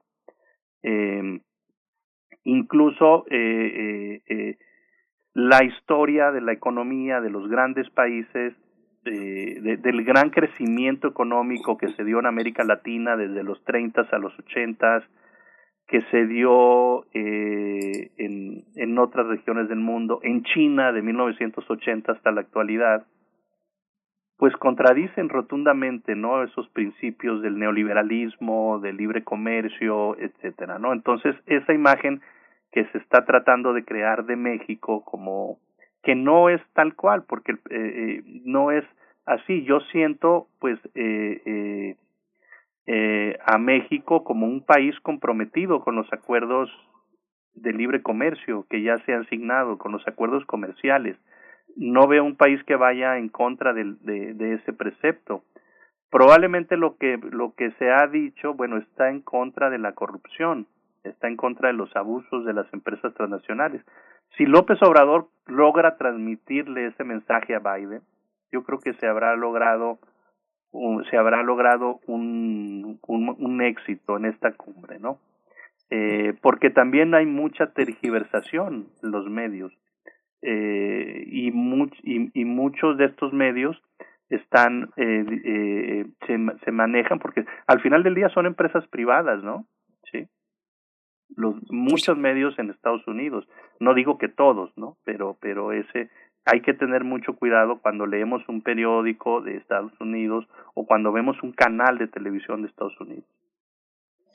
Me voy a seguir con, con usted, doctor Roberto Cepeda, eh, con este tema, siguiendo el hilo que ya ponía el doctor Ramos sobre la cuestión de la salud. Ya hablamos de la pandemia en términos económicos, pero, pero la cuestión de la salud que seguirá siendo de primer orden global, y ahí hay una crítica pues a los países desarrollados, a Canadá, por supuesto, que desde el principio pues acapararon los, los lotes, grandes lotes de vacunas, y ahora tenemos en lo inmediato al menos el tema de los tratamientos. Va Hugo López Gatel en el equipo que acompaña al presidente López Obrador en Washington eh, se puede esperar que se avance, que se empuje una agenda eh, de cooperación con una participación pues más activa, más relevante, eh, ahora que vienen estas cuestiones de los tratamientos. ¿Cómo, cómo ve la cuestión de salud eh, puntualmente, doctor Roberto Cepeda?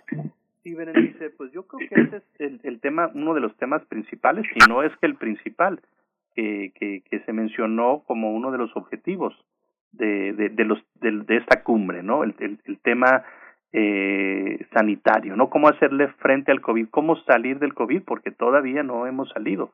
Todavía, en, en si uno ve los periódicos de Europa, todavía esto está hay, hay resurgiendo olas, ¿no? Entonces, ¿qué se requiere? Mayor cooperación. Y como ya lo decía el doctor Ramos, esta cumbre precede a otras entre, entre los representantes de diferentes niveles de México, Estados Unidos y Canadá. Y me gustaría remarcar el, el entendimiento bicentenario que se dio hace eh, algún mes aproximadamente, y ahí está cómo se cambia esa cooperación entre México, Estados Unidos y Canadá hacia un enfoque de salud. Y yo creo que eso es muy importante porque inmediatamente después eh, eh, de, ese encuentro bicentenario, pues se da esta cumbre, ¿no? Eh, entonces yo siento que ese es un, un, punto que se han dado se han dado cuenta en Estados Unidos eh, por la cercanía también con México que necesitan una mayor cooperación. Yo esperaría una mayor cooperación, esperaría mayor apoyo de Estados Unidos en el tema de las vacunas, en el tema de los tratamientos, en, yo eso es lo que yo esperaría como resultado de esta de esta de esta cumbre porque ese es un tema eh, de esos problemas transnacionales que no conocen fronteras, ¿no? Entonces hay que generar una mayor cooperación que sí se, que se ha visto, pero de, eh, digamos no no me gustaría decir que no ha habido cooperación, sí ha habido cooperación, pero no ha sido la suficiente.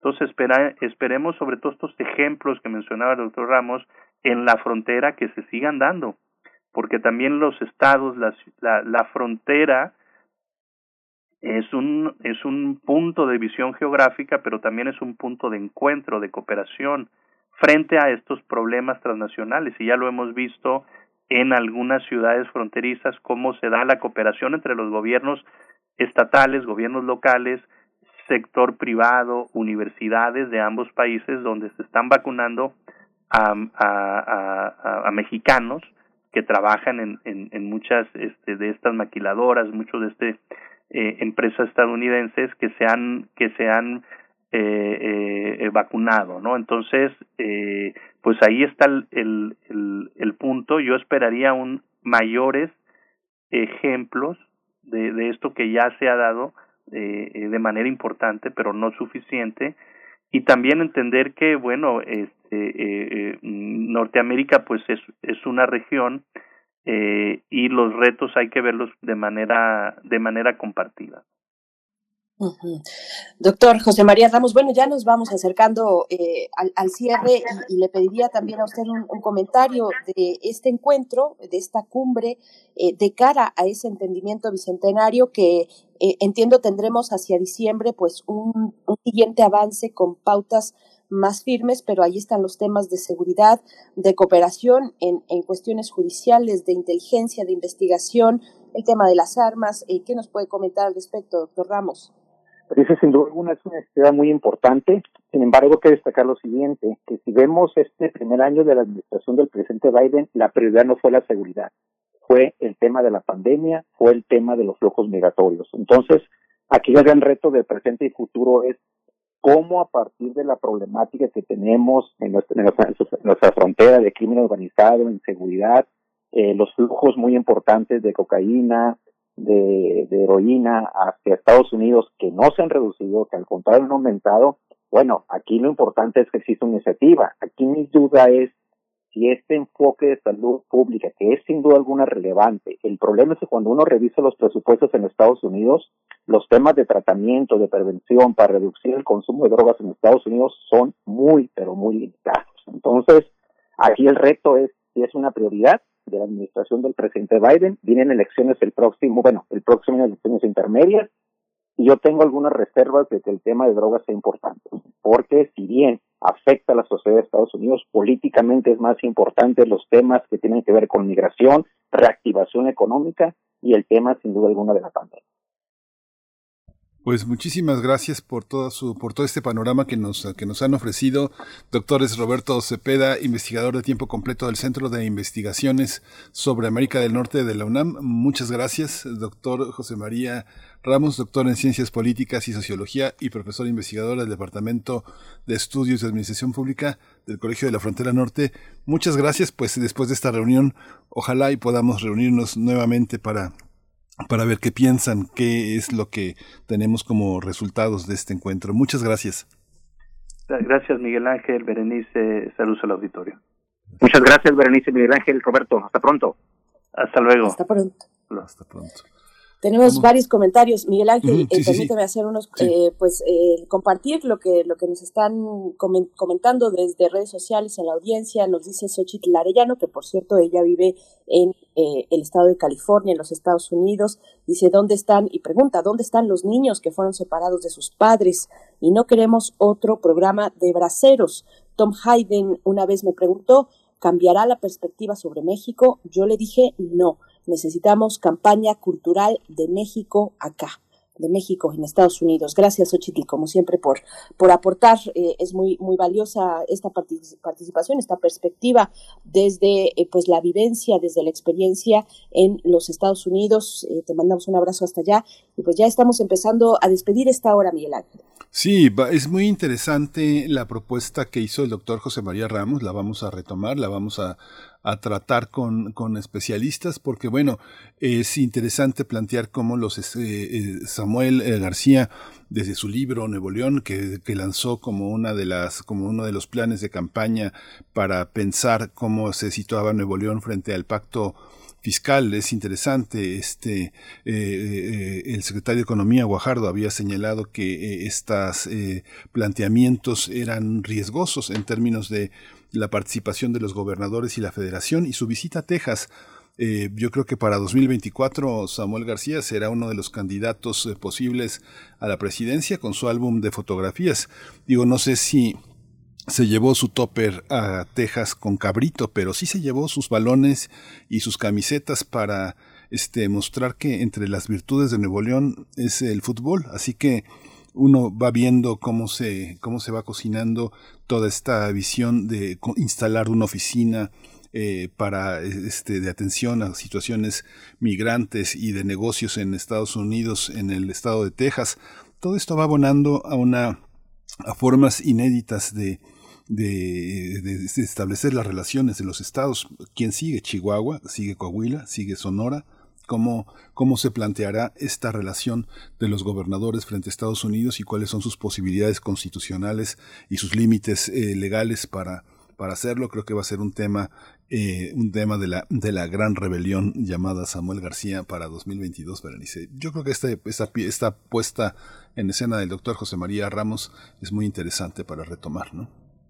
Pues es que se teje en distintos, en distintos niveles, en distintos, sí, en, eso, en distintos niveles, la eh, dinámica eh, fronteriza, y ahí están los gobernadores, está también la sociedad civil, que es un poco de lo que nos comentaba también Xochitl Arellano en redes sociales, esta cuestión cultural, que ahí están esas redes muy a ras de piso pues bueno, esto se mueve en, en muchos, muchísimos niveles. Pues nada más recordar que, eh, esta, que esta mañana, de, lo que hemos hablado, de esta cumbre eh, trilateral con los eh, líderes de América del Norte, pues iniciará para el caso de, eh, bueno, a las 11 de la mañana en una reunión del presidente Andrés Manuel López Obrador con Justin Trudeau, el primer ministro de Canadá, Después, eh, y según lo anunciado desde el día de ayer en la conferencia matutina, el presidente López Obrador tendrá este encuentro donde saludará a Kamala Harris, vicepresidenta de los Estados Unidos, con quien ya se había reunido en Palacio Nacional en junio de este año.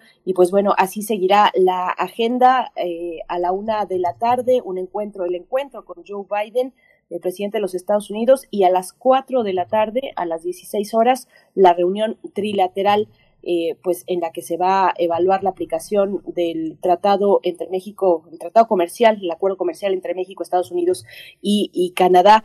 Y pues bueno, tendremos eh, hacia la noche del viernes de regreso al presidente López Obrador eh, en, en nuestro país de vuelta, Miguel Ángel. Sí, va a ser, va a ser, va a ser una reunión que seguiremos y que bueno, comentaremos a lo largo de esta semana o de la próxima semana, según sean eh, las posibilidades de, de, conexión con especialistas, pero bueno, está ahí fijado. Y bueno, ya nos vamos, ya nos despedimos esta hora de la radio Nicolaita. Vamos a despedirla con, con música, según indique nuestra producción. Vamos a ver si la producción nos da esa, esa opción. Ya son las 8 con 59 minutos. En realidad ya estamos al filo para despedirnos de la radio Nicolaita. La invitación es que el día de mañana nos volvamos a encontrar, que podamos tener este encuentro en Morelia, Michoacán. Eh, saludos a la Universidad Michoacana de San Nicolás de Hidalgo. Nosotros vamos al corte y volvemos porque viene la mesa de los mundos posibles con el doctor Alberto Betancourt, como cada jueves aquí en Primer Movimiento, la poesía necesaria también. Así es que vamos al corte. Síguenos en redes sociales. Encuéntranos en Facebook como Primer Movimiento y en Twitter como arroba PMovimiento. Hagamos comunidad.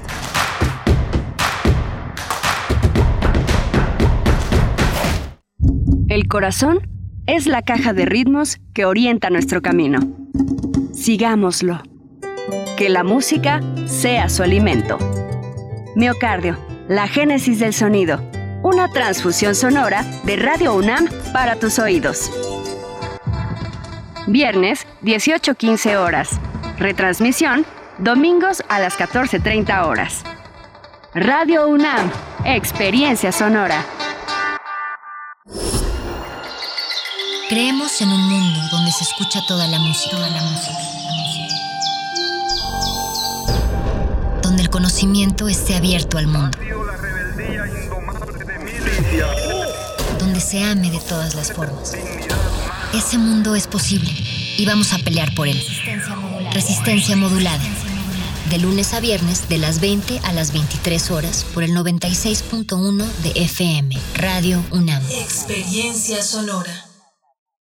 En México, el sol sale para todos. Buscando el bienestar de la gente. En el PRD creemos que las decisiones deben ser de todas y todos los mexicanos y no de una sola persona. Porque queremos que todas y todos vivan mejor. Impulsamos apoyos económicos para que se superen los más necesitados y no para pedirle su voto. Exigiendo servicios de calidad en educación, salud y vivienda. Eso es un México más justo y con la participación de todas y todos podemos hacerlo.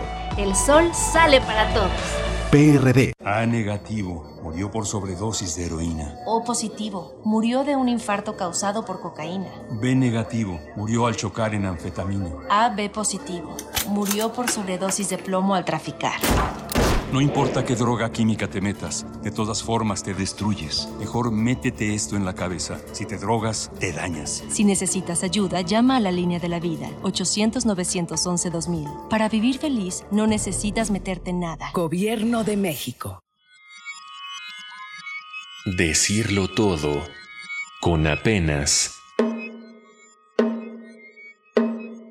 Radio UNAM y Música UNAM te invitan a la transmisión del concierto Drumming de Steve Reich en conmemoración a 50 años de su estreno, interpretado por Tambuco Ensamble de Percusiones México.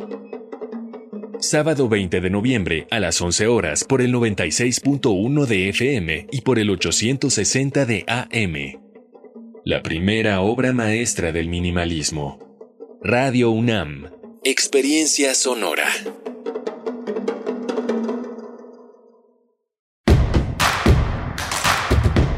Encuentra la música de primer movimiento día a día en el Spotify de Radio UNAM y agréganos a tus favoritos.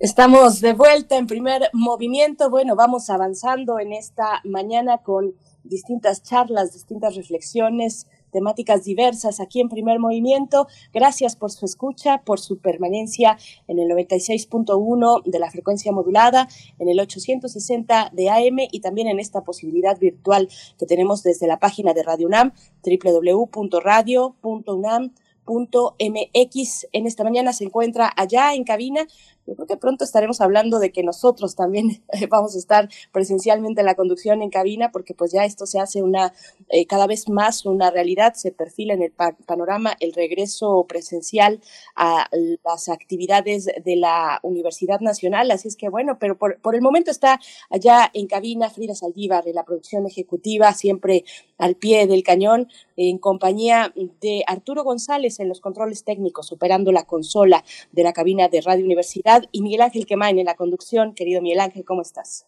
Hola Berenice, buenos días, buenos días a todos nuestros radioescuchas. Estamos eh, en la tercera hora del primer movimiento con una hora anterior muy, muy intensa, muy interesante, con la presencia eh, de dos investigadores fundamentales en el panorama de la relación México-Estados Unidos. Vale la pena que consulte ese podcast donde está el doctor Roberto Cepeda, investigador del Centro del CISAN de América, Centro de Investigaciones sobre América del Norte de la UNAM, y el doctor José María Ramos, siempre eh, doctor en el Colegio de la Frontera Norte, siempre con puntos de vista muy, muy interesantes y muy al pie de la, de la zona de observación, que es este gran espacio eh, que es la frontera de, México con Baja California. La ciudad de Tijuana es verdaderamente un gran mosaico de identidades, la relación que se tiene con San Diego, con San Isidro, con, el, eh, con San Francisco, con Los Ángeles, es un escenario privilegiado para, para tener esos intercambios con investigadores de la UCLA,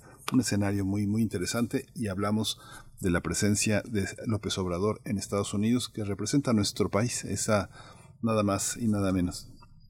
Pues nos vamos, nos vamos a seguir mm, más o menos de filo con esta con esta temática, eh, ahora que lleguen los mundos posibles con el doctor Alberto Betancourt, porque, bueno, cuántas cosas están sucediendo eh, alternadamente o, paralelamente también en la COP26, eh, en los planteamientos del entendimiento bicentenario, este empuje que ha tenido el presidente de los Estados Unidos, Joe Biden, sobre la cuestión de los autos eléctricos, sobre el medio ambiente y también tuvo lugar en días anteriores, pues esta presencia del presidente López Obrador en el Consejo de Seguridad de la ONU con México, con México como país eh, que, que, preside pues durante el mes de noviembre este Consejo de Seguridad. Eh, vamos, vamos a ver, lo vamos a abordar con el doctor Alberto Betancourt, las reacciones al discurso del presidente Andrés Manuel López Obrador en el Consejo de Seguridad de las Naciones Unidas. Así es que, bueno, va, va, va a estar interesante y es pues un e, engarzado, un entrelazado de elementos que pues que están, que están ahí en un contexto todavía de pandemia, con una eh, pues eh, emergencia climática también que nos llama a todos y todas y que ahí estuvo reflejada en la COP26, no solamente en los grandes, grandes salones, sino también afuera en las calles, incluso no solo de Glasgow, sino del mundo entero. Así es que bueno, muy interesante, se plantea este panorama ya de cierre al año 2021, Miguel Ángel. Sí, Berenice, justamente esa es, prácticamente un cierre del año que perfila gran parte de, la, de, cómo se va a desarrollar la política. Hoy tenemos muchos, muchos escenarios complejos. Eh, ayer eh, las primeras planas las ocupó el consejero oh, del INE, eh, Murayama, el consejero Murayama, diciendo, este, oponiéndose francamente a la a la decisión del Congreso del presupuesto que le fue asignado, eh, señalando que no habrá consulta por la revocación de mandatos y que las cosas siguen como están. Es un escenario complejo para este, para este fin de año. La situación energética y la ley de eléctrica es otro tema también complejo y bueno, la relación con Estados Unidos también está enmarcado en todo esto. Así que bueno, vamos a tener un año este, de, de grandes piñatas, ¿no? Y mientras todo esto ocurre, pues siguen las caravanas de personas migrantes, eh, principalmente desde Centroamérica y Haití, pues cruzando nuestro país, siguen atravesando el estado de Chiapas, siguen su camino hacia la frontera norte de México. Bueno, pues esperamos sus comentarios también. como ven toda esta configuración que ya pues se cierne hacia eh, el filo y el cierre de este año 2021? Están nuestras redes sociales para que puedan participar y con gusto les leeremos aquí si tenemos oportunidad de hacerlo al aire, arroba P Movimiento en Twitter, primer movimiento UNAM en Facebook. Después de, viene la poesía, por supuesto, la poesía ya nos anunciabas, ya nos decías, querido Miguel Ángel, Angelina Muñoz, Uberman, y, yo también les recomendaba, pues fíjense que en este, en este buen fin, pues lo que hice fue llenarme de libros y, aproveché algunos muy buenos descuentos. Eh, eh, un, libro de Angelina Muñiz, por ejemplo, que pues no me salió en más de 50 pesos, muy económico, con mucho acceso, así es que, pues bueno, la estaremos escuchando, según entendí, en la poesía necesaria. Tendremos después Los Mundos Posibles y cerramos con Derechos Humanos, con la presencia de Alicia Vargas Ayala, directora del CIDES-IAP e integrante del Consejo Directivo de la Redim, para hablar de un aniversario muy importante, el eh, número 32, el 32 aniversario, 32 aniversario de la Convención de los Derechos del Niño y también 31 años, o sea, un año después, fue que México ratificó esta convención y pues vamos a hacer el balance con Alicia Vargas Ayala hacia el cierre de esta hora, Miguel Ángel, pero vamos contigo y la poesía. Vamos por la poesía. Es hora de Poesía Necesaria. Este poema está enmarcado en la música de Leonard Cohen, una canción que es eh, muy muy interesante, muy premonitoria, que se llama El futuro. Y el poema se llama Los Iluminados y está dedicado a este amor eterno que ha fincado Angelina Muñiz Uberman en Albert, Albert Uberman. Dice, pocos iban quedando, muy pocos, se extinguían melancólicamente, absortos en la flor blanca del pico de la montaña, heridos por el aire frío de amaneceres intuidos, consolados por la luz bendita que parte las nubes, al fondo de la cueva el tabernáculo esperado, siete brazos con velas encendidas, y el prisma de colores en cada reflejo de llama, sus rostros iluminados, su interior revertido, sentidos eh, que todo lo han sentido, lucidez, lucidez que rota la sabiduría. Callan los himnos extraños, prorrumpen los silencios obstinados, con el dedo van siguiendo la lectura de la página sagrada para que el proceso de la creación siga siendo el proceso del cristal inusitado. Al fondo de la cueva, el nacimiento dibujado.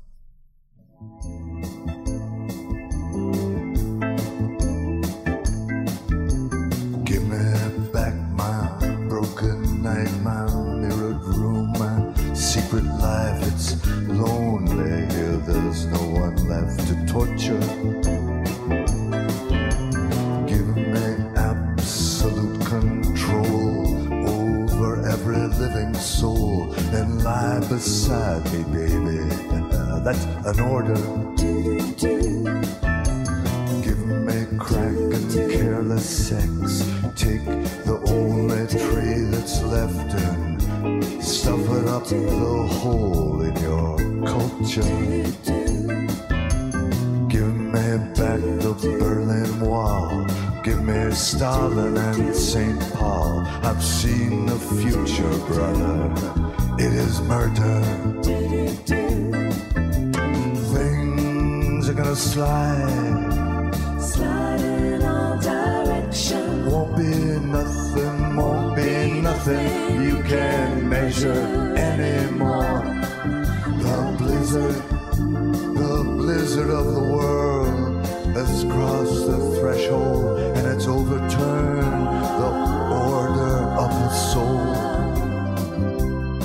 permanece.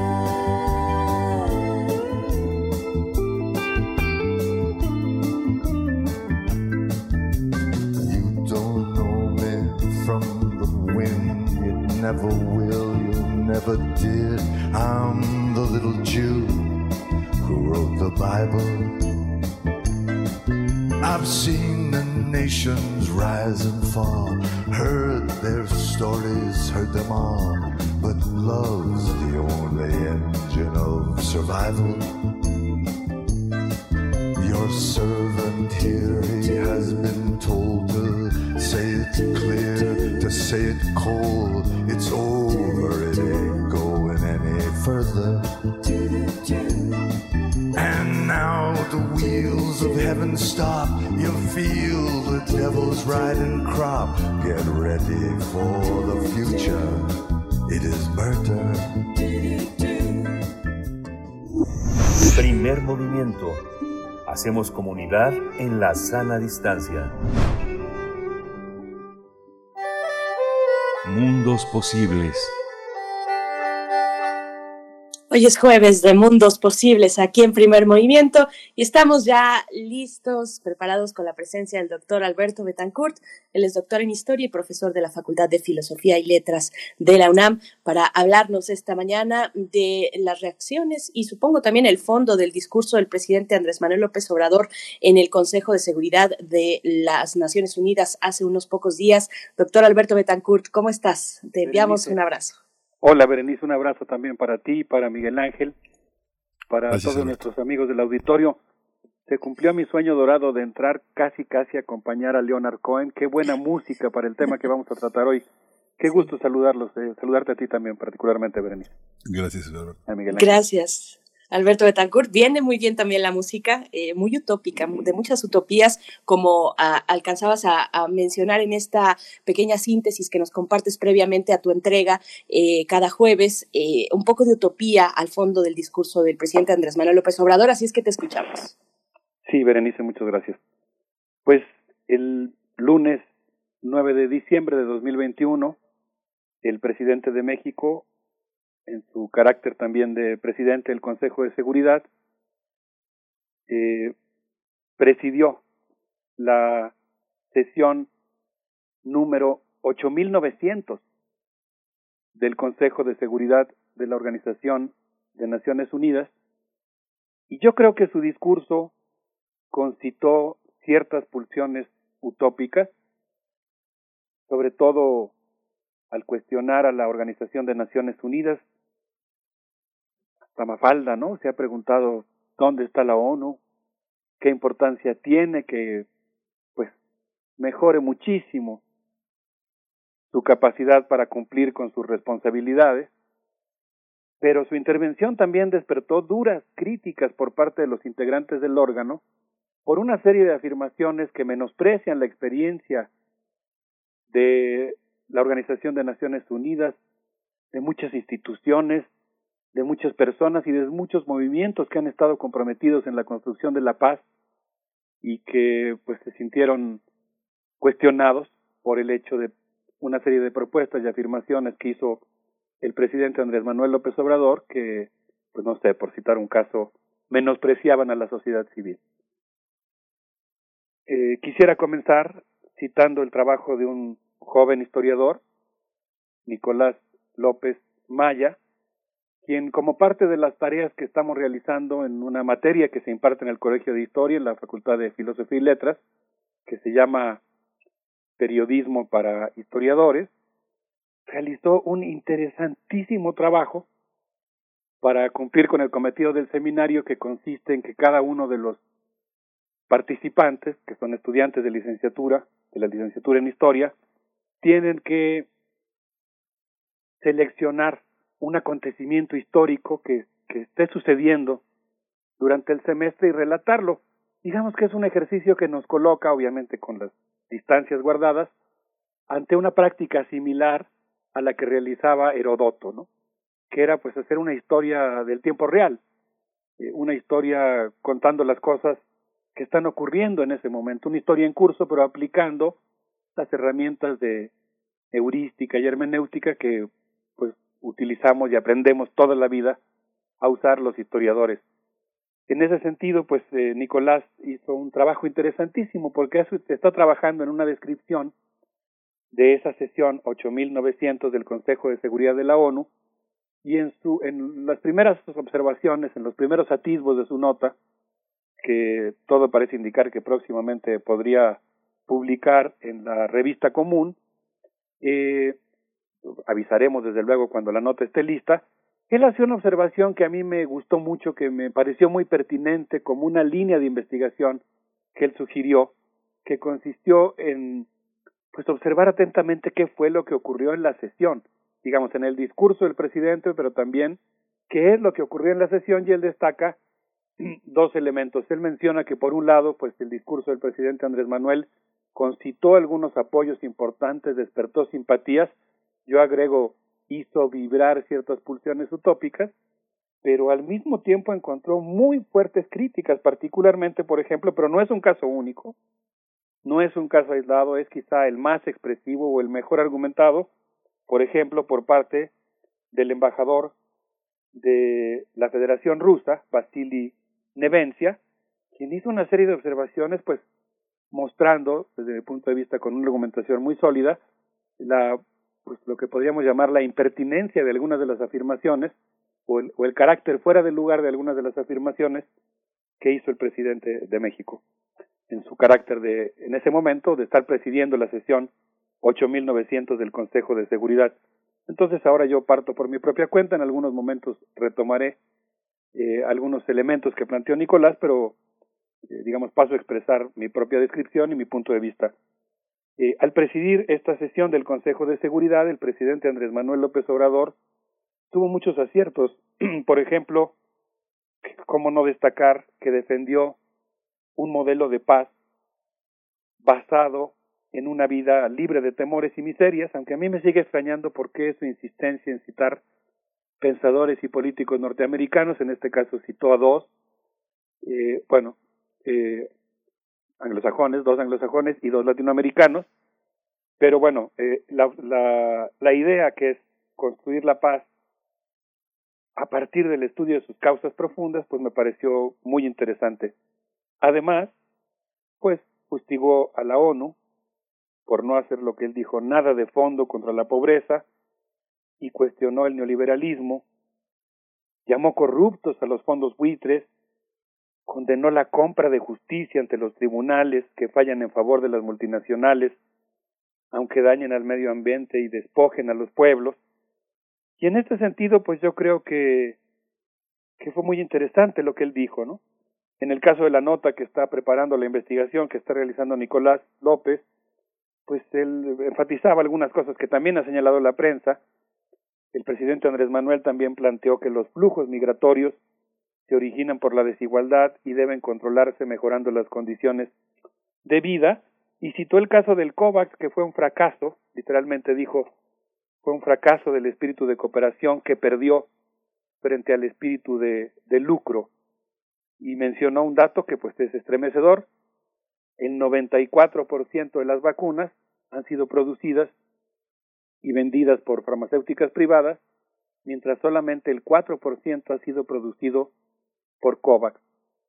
Entonces, bueno, creo que estas afirmaciones que realizó el presidente Andrés Manuel López Obrador, es mi punto de vista, pues eh, de alguna manera despierta una simpatía, pues por la insatisfacción que sentimos todos, por las ganas que tenemos todos de que una institución tan poderosa como es, tan importante, eh, tan relevante como es la Organización de Naciones Unidas, pudiera hacer mucho más de lo que hace.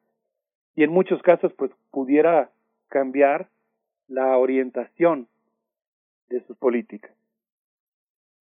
Pero, pues, creo que más allá de estas simpatías que puede despertar esta serie de lo que yo considero aciertos en su discurso pues también hubo pues una serie de planteamientos que recibieron muy duras críticas al interior del Consejo de Seguridad y yo quisiera ahora pues eh, mencionar por ejemplo lo que dijo el representante de la Federación Rusa, el embajador Vasily Nevencia, quien pues eh, es egresado del Instituto Estatal de Moscú para las Relaciones Internacionales, lleva 35 años en el servicio exterior y dijo, entre otras cosas, algunas que voy a mencionar ahora.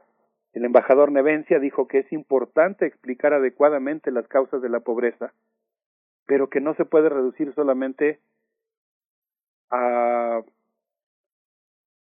eh, digamos, hacer una colecta y repartir eh, dinero. Eso no lo dijo explícitamente, pero sí cuestionó la forma de la lucha contra la pobreza que mencionó el presidente Andrés Manuel, y lo que sí dijo es que pues si vamos a hacer un diagnóstico de las causas de la pobreza, se tiene que tomar en cuenta el colonialismo y se tiene que tomar en cuenta el tema del endeudamiento y la mala distribución de la riqueza.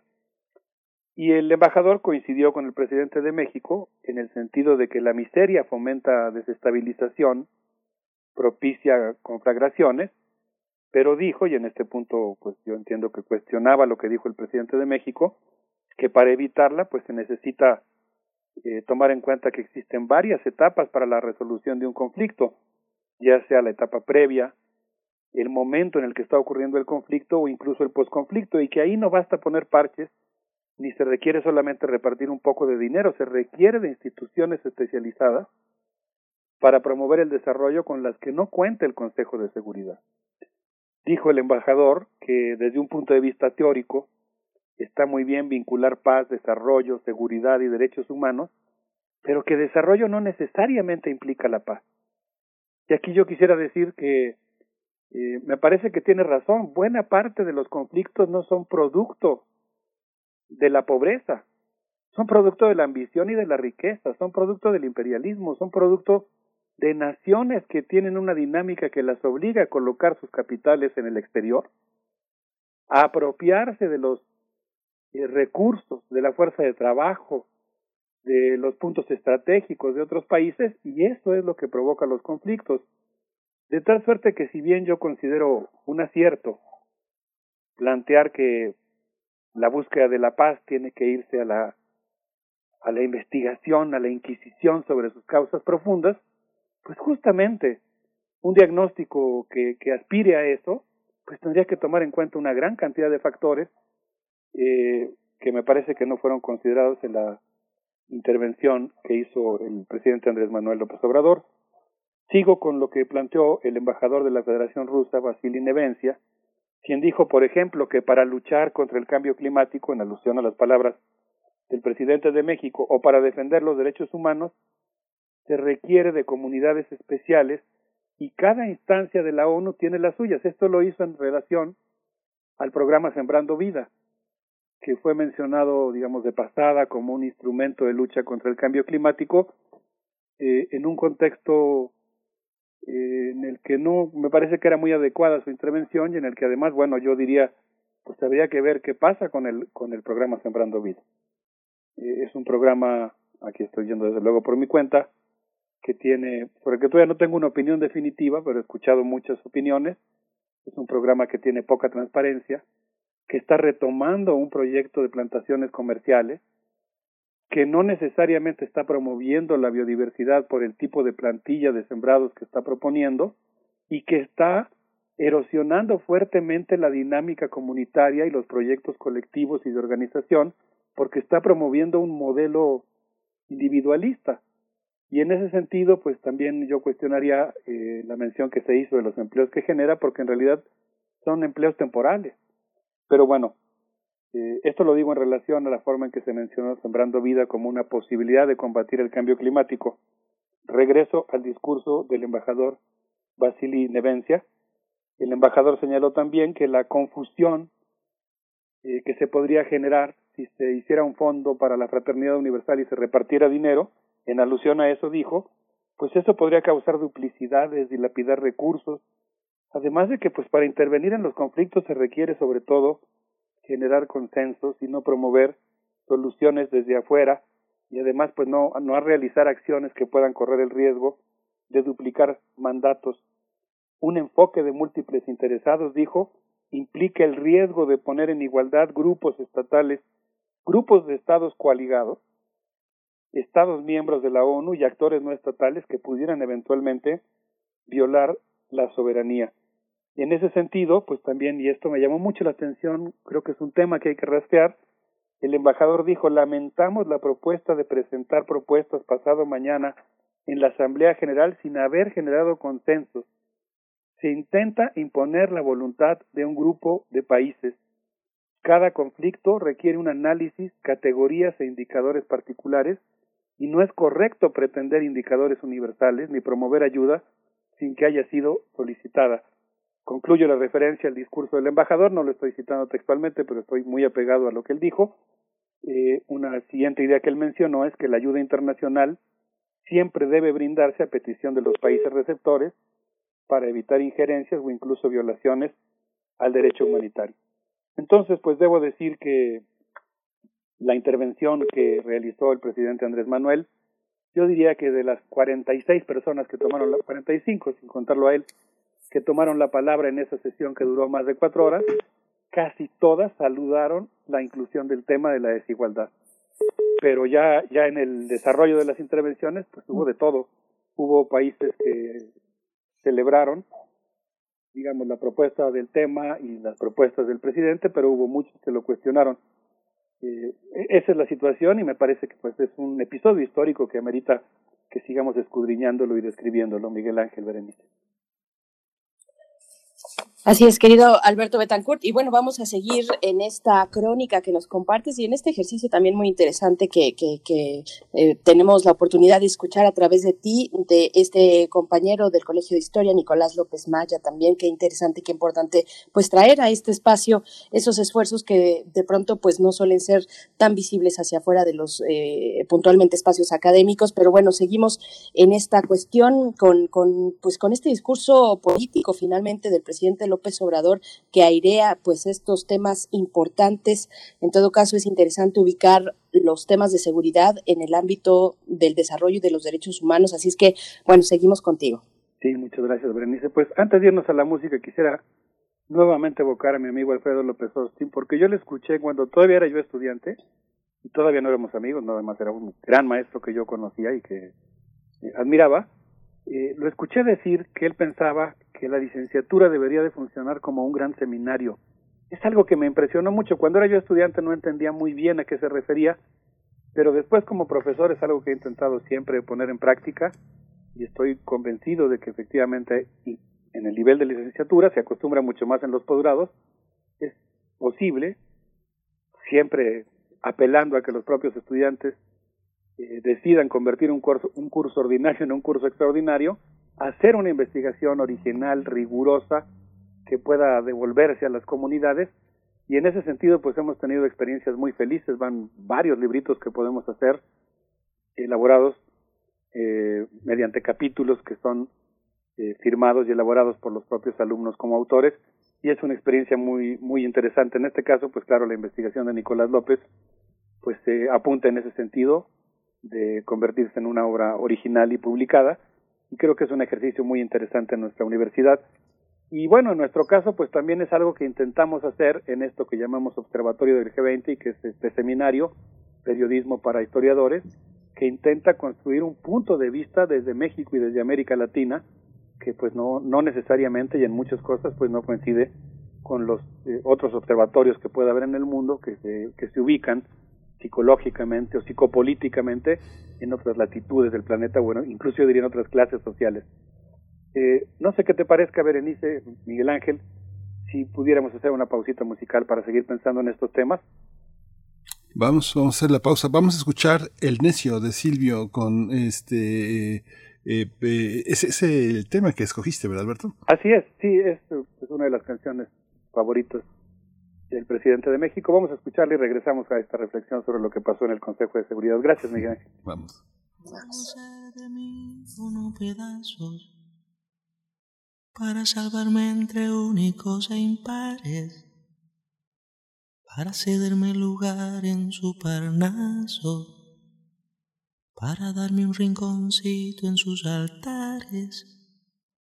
Me vienen a convidar a arrepentirme me vienen a convidar a que no pierda. Me vienen a convidar a indefinirme. Me vienen a convidar a tanta mierda. Yo no sé lo que es el destino. Caminando fui lo que fui. Haya Dios que será divino. Yo me muero como viví. Yo me muero como viví. Yo me muero como viví.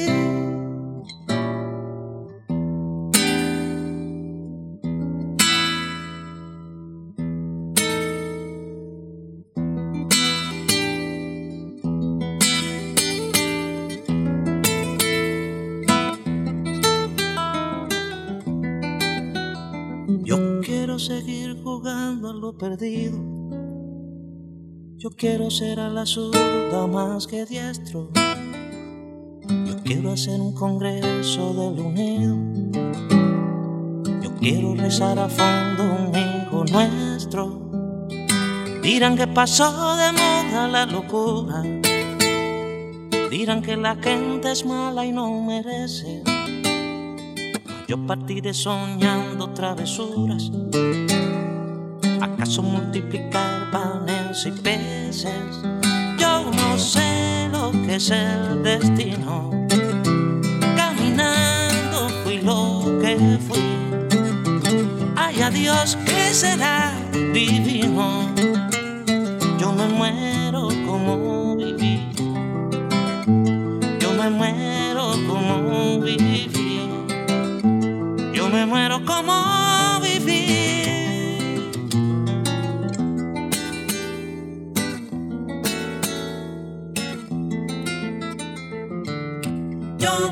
como viví, como viví. Yo me muero como viví, como viví.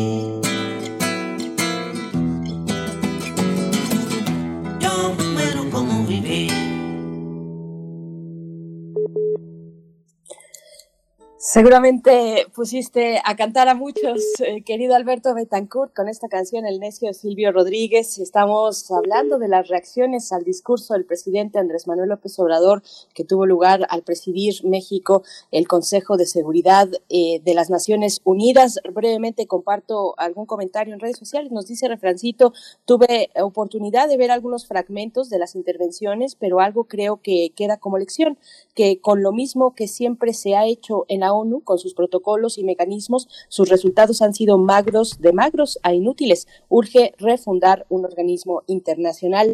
Y bueno, te seguimos en este, en este hilo eh, de, recuperación de esos discursos. Ya nos hablabas del embajador de, de Rusia, Vasily Nevencia. Eh, seguimos contigo, Alberto Betancourt. Gracias, Berenice. Bueno, quisiera invitar a nuestros amigos del auditorio el día de mañana la Benemérita Universidad Autónoma de Puebla y particularmente el Instituto de Ciencias Sociales y Humanidades organizó un evento que tendrá lugar a las 12.30 del día eh, en línea. En un momentito más, perdón por el retraso, se lo mando a nuestra querida compañera Tamara Quirós para quienes nos quieran hacer favor de acompañarnos eh, el día de mañana. En este evento pues se va a contar con la participación de Giuseppe Lobruto, de Carlos Figueroa Ibarra, de Julio Broca y de Lisette Jacinto, y ahí pues vamos a tratar de profundizar un poco más en lo que ahora estamos esbozando. Yo creo, Berenice Miguel Ángel, que México tiene una enorme experiencia diplomática, tiene una tradición de participación en el mundo que nosotros tenemos que rescatar. La parte crítica de mis comentarios, yo he mencionado que la intervención del presidente me parece que tiene un lado eh, digamos que tiene claroscuros, que tiene un lado luminoso, que es esta queja que todos tenemos, esta, esta, pulsión de pedir que pues la ONU haga mucho más de lo que hace para, pues en este caso en particular, eh, lograr la paz, evitar el, terrible monstruo de la guerra. Pienso en la pintura de Bruegel del triunfo de la muerte, ¿no? Qué responsabilidad tan enorme la que tiene el Consejo de Seguridad, pero yo creo que nuestro país tiene la experiencia para aprovechar en serio su, pre, su, paso como, como presidente del Consejo de Seguridad. México ha hecho un gran papel en ese órgano.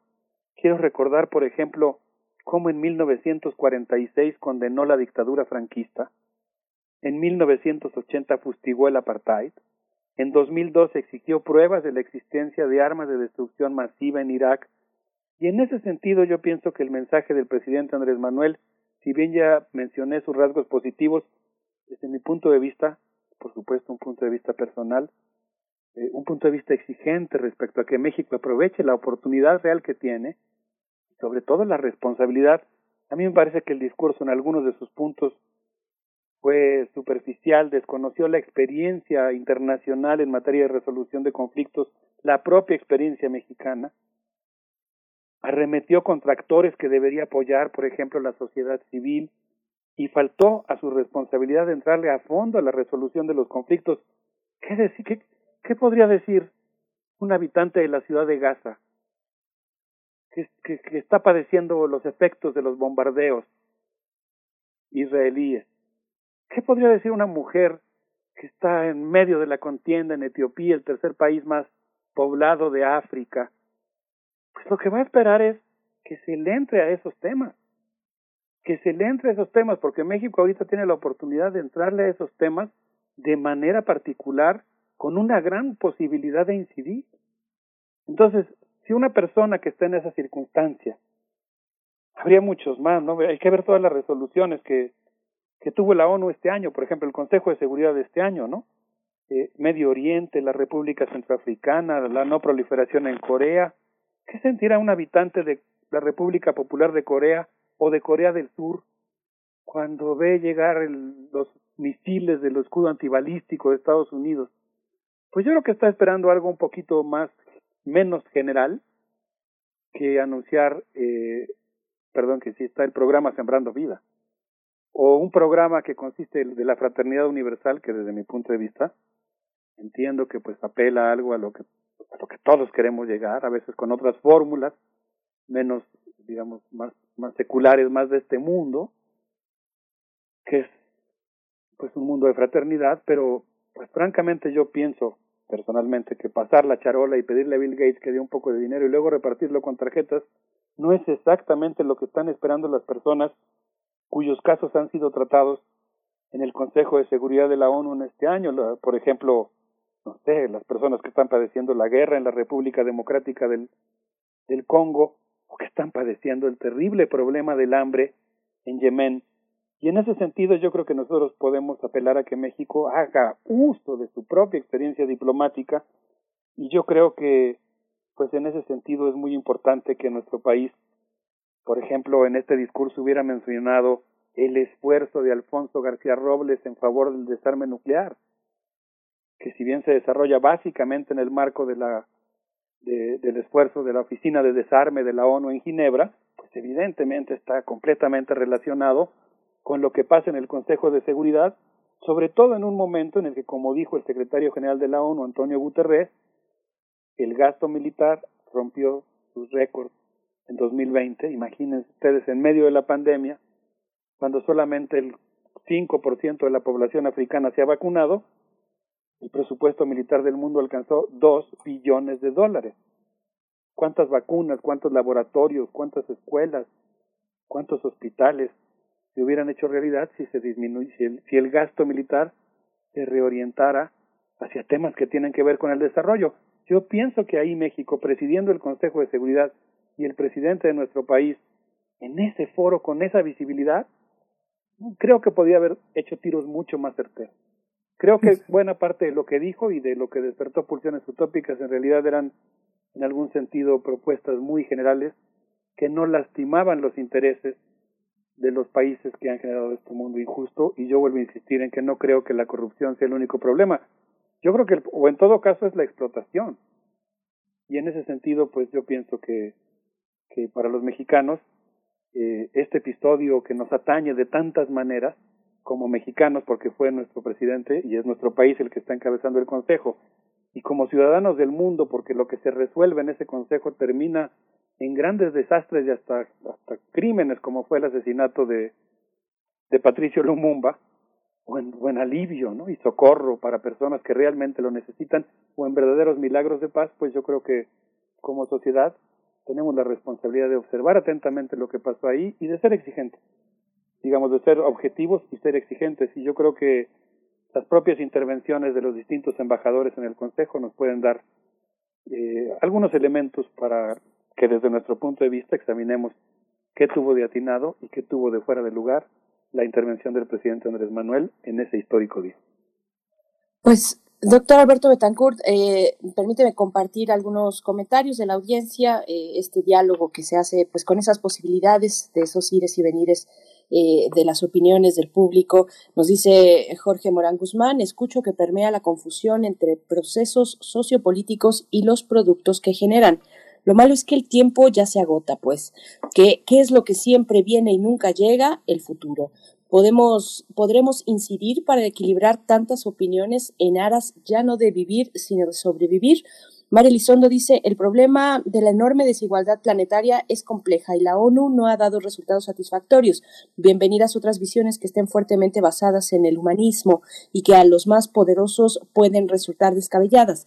Yo entiendo así la propuesta de López Obrador. Y por último, Xochitl Arellano nos dice, sí, nos hizo cantar a muchos con el necio y a mi padre la constelación. Desde ahí siempre fue eh, también una de sus favoritas. Mi segmento exquisito eh, del gran doctor Alberto Betancourt, La deuda de países ahoga. Con eso cierra Xochitl Arellano. Y bueno, ya estamos hacia el cierre también contigo, doctor Alberto. Sí, pues se nos ve el tiempo, siempre, aunque no nos dé tiempo al aire, leo con mucho interés, con mucho agradecimiento los comentarios. Y bueno, pues yo exactamente es eso a lo que apelo, ¿no? Creo que es muy importante que como sociedad cumplamos con nuestra responsabilidad y creo que ella consiste en este caso pues en, discutir los temas. Eh, no, no creo que haya alguien que tenga en este momento la última palabra. Yo creo que tenemos que ir construyendo entre todos, sí con urgencia, obviamente, sí con urgencia, consensos, acciones, pero yo creo que tiene que ser acciones profundas, no superficiales. Ese es mi punto de vista y yo creo que la, me refiero ahora a la corriente a la que me escribo, a la que aspiro, que la, que la propuesta, la tradición de la izquierda mexicana, pues es una, es una tradición que tiene propuestas, digamos, más radicales en el sentido de que van más a la raíz y que son viables y que tenemos todo el derecho de, exigirlas. Y bueno, pues eh, ahora sí que nos quedamos reflexionando y discutiendo sobre estos temas. Creo que es muy importante que como sociedad implantemos esa dinámica de discutir lo que ocurre. Qué gusto, como siempre, encontrarme con ustedes, Berenice y Miguel Ángel. Pues sí, Alberto, muchas gracias, muchas gracias por tu intervención. Vamos a despedirnos eh, con, con, música y este y pues nos encontramos el próximo jueves de Mundos Posibles. Sí, cómo se quedan ronroneando ideas, ¿no? Después de que se nos acabe el tiempo. Un abrazote, Miguel Ángel. Gracias, Alberto. Hasta Un pronto. saludo al auditorio. Vamos a escuchar a Nati Yu con esto que se llama Oro Negro. Oro Negro. Vamos. Hasta pronto. Mira ni siente, nunca se detiene, solo camina con dolor permanente la muerte. Mata y mata, nunca le basta, ataca y ataca quien pasa por su caminar, sin importar la forma de pensar, arrasa con todo, dispara su rojo y apunta en el ojo en nombre del oro, en nombre de banderas y de fronteras, en nombre de absurdos, se llama guerra, se llama tontera, en nombre de la paz. Vaya locura de que somos capaz, hijos, niños, familias, gritos, balas, bombas, conflictos malditos, con ira, con rabia, con tanto, con tanta impotencia, tus manos manchadas. ¿Cuántos hermanos tendrás que matar? La tierra que llora se va a desangrar. Que llegue la vida como un vendaval. Que brote la vida, que brille con fuerza, que irradie su luz en toda su esencia.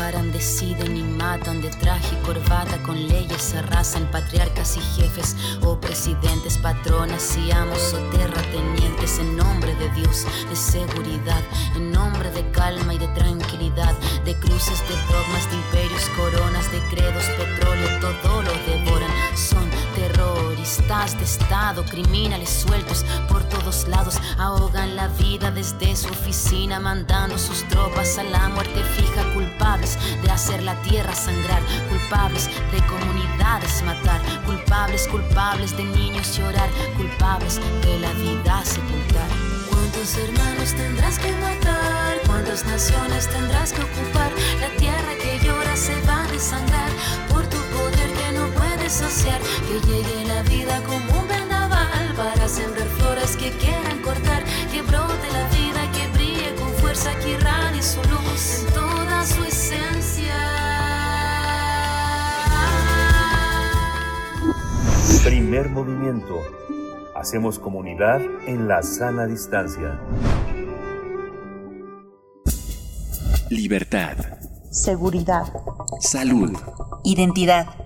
Alimentación. Libre desarrollo de la personalidad. Educación.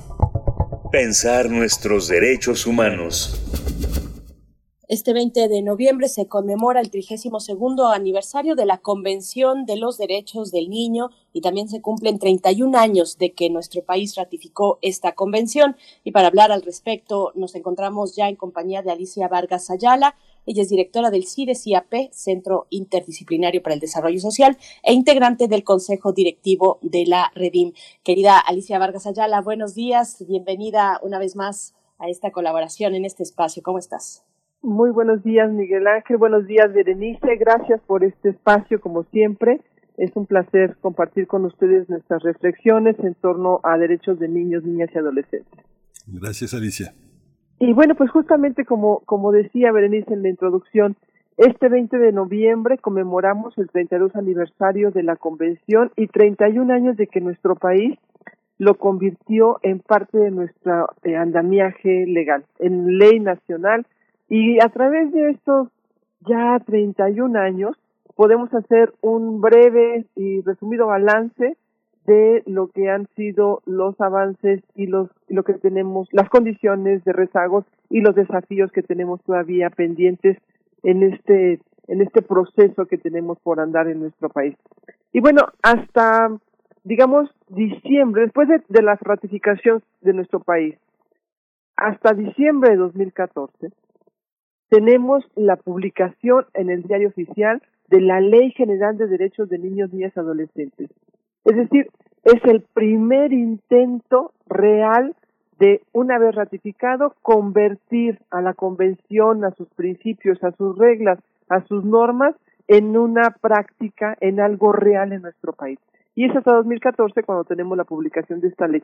Pero esta ley implica la conformación de un sistema de protección.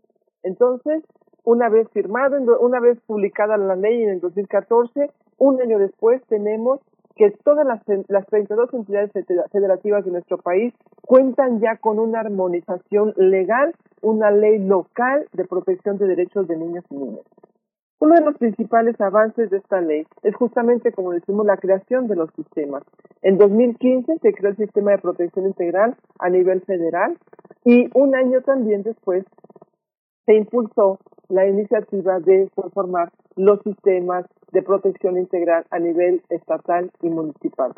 Los grandes y más importantes logros de este sistema de protección han sido que ha impulsado iniciativas de reforma para la protección, perdón, para la prohibición del matrimonio infantil en los 32 estados de la República, promovió la armonización nacional de la ley general en todos los estados, generó una estrategia para la atención de niñas, niños y adolescentes durante la pandemia de COVID para ponderar el interés superior de la niñez en el centro de las decisiones gubernamentales.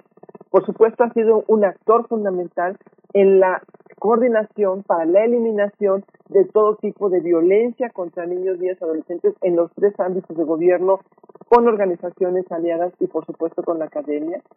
Ha generado y llevado a cabo mecanismos de participación de los niños, niñas y adolescentes para la toma de decisiones en políticas y en asuntos que les involucran y les afectan. Tal es el caso, por ejemplo, que recientemente en febrero tuvimos la participación y la definición, la participación de niños y la definición a través del sistema del protocolo adicional para la búsqueda de niños, niñas y adolescentes desaparecidos. También el, el CIPINA ha diseñado y ha implementado programas para la atención eh, a poblaciones en riesgo de vulneración de sus derechos, como la población indígena, como la población en movilidad, como la población con alguna discapacidad, entre otros. Los rezagos. Digamos, en lo que respecta a los, al ejercicio pleno de derechos de niños, niñas y adolescentes, se observa un estancamiento, cuando no digamos un retroceso, en el cumplimiento, en la activación de los, de los principios rectores de la Convención. México ha ratificado dos de los tres protocolos facultativos que la Convención ha ofrecido para los estados. El primer protocolo relacionado eh, con, eh, perdón, el primer protocolo relacionado con la, eh, lo relativo a la venta, prostitución infantil y la utilización de niñas y niños en pornografía. El segundo protocolo es el facultativo a la participación de niñas y niños en conflictos armados. Y un tercer protocolo relacionado con la comunicación y con la instrumentación de las, de, las quejas y denuncias de niños ante el comité.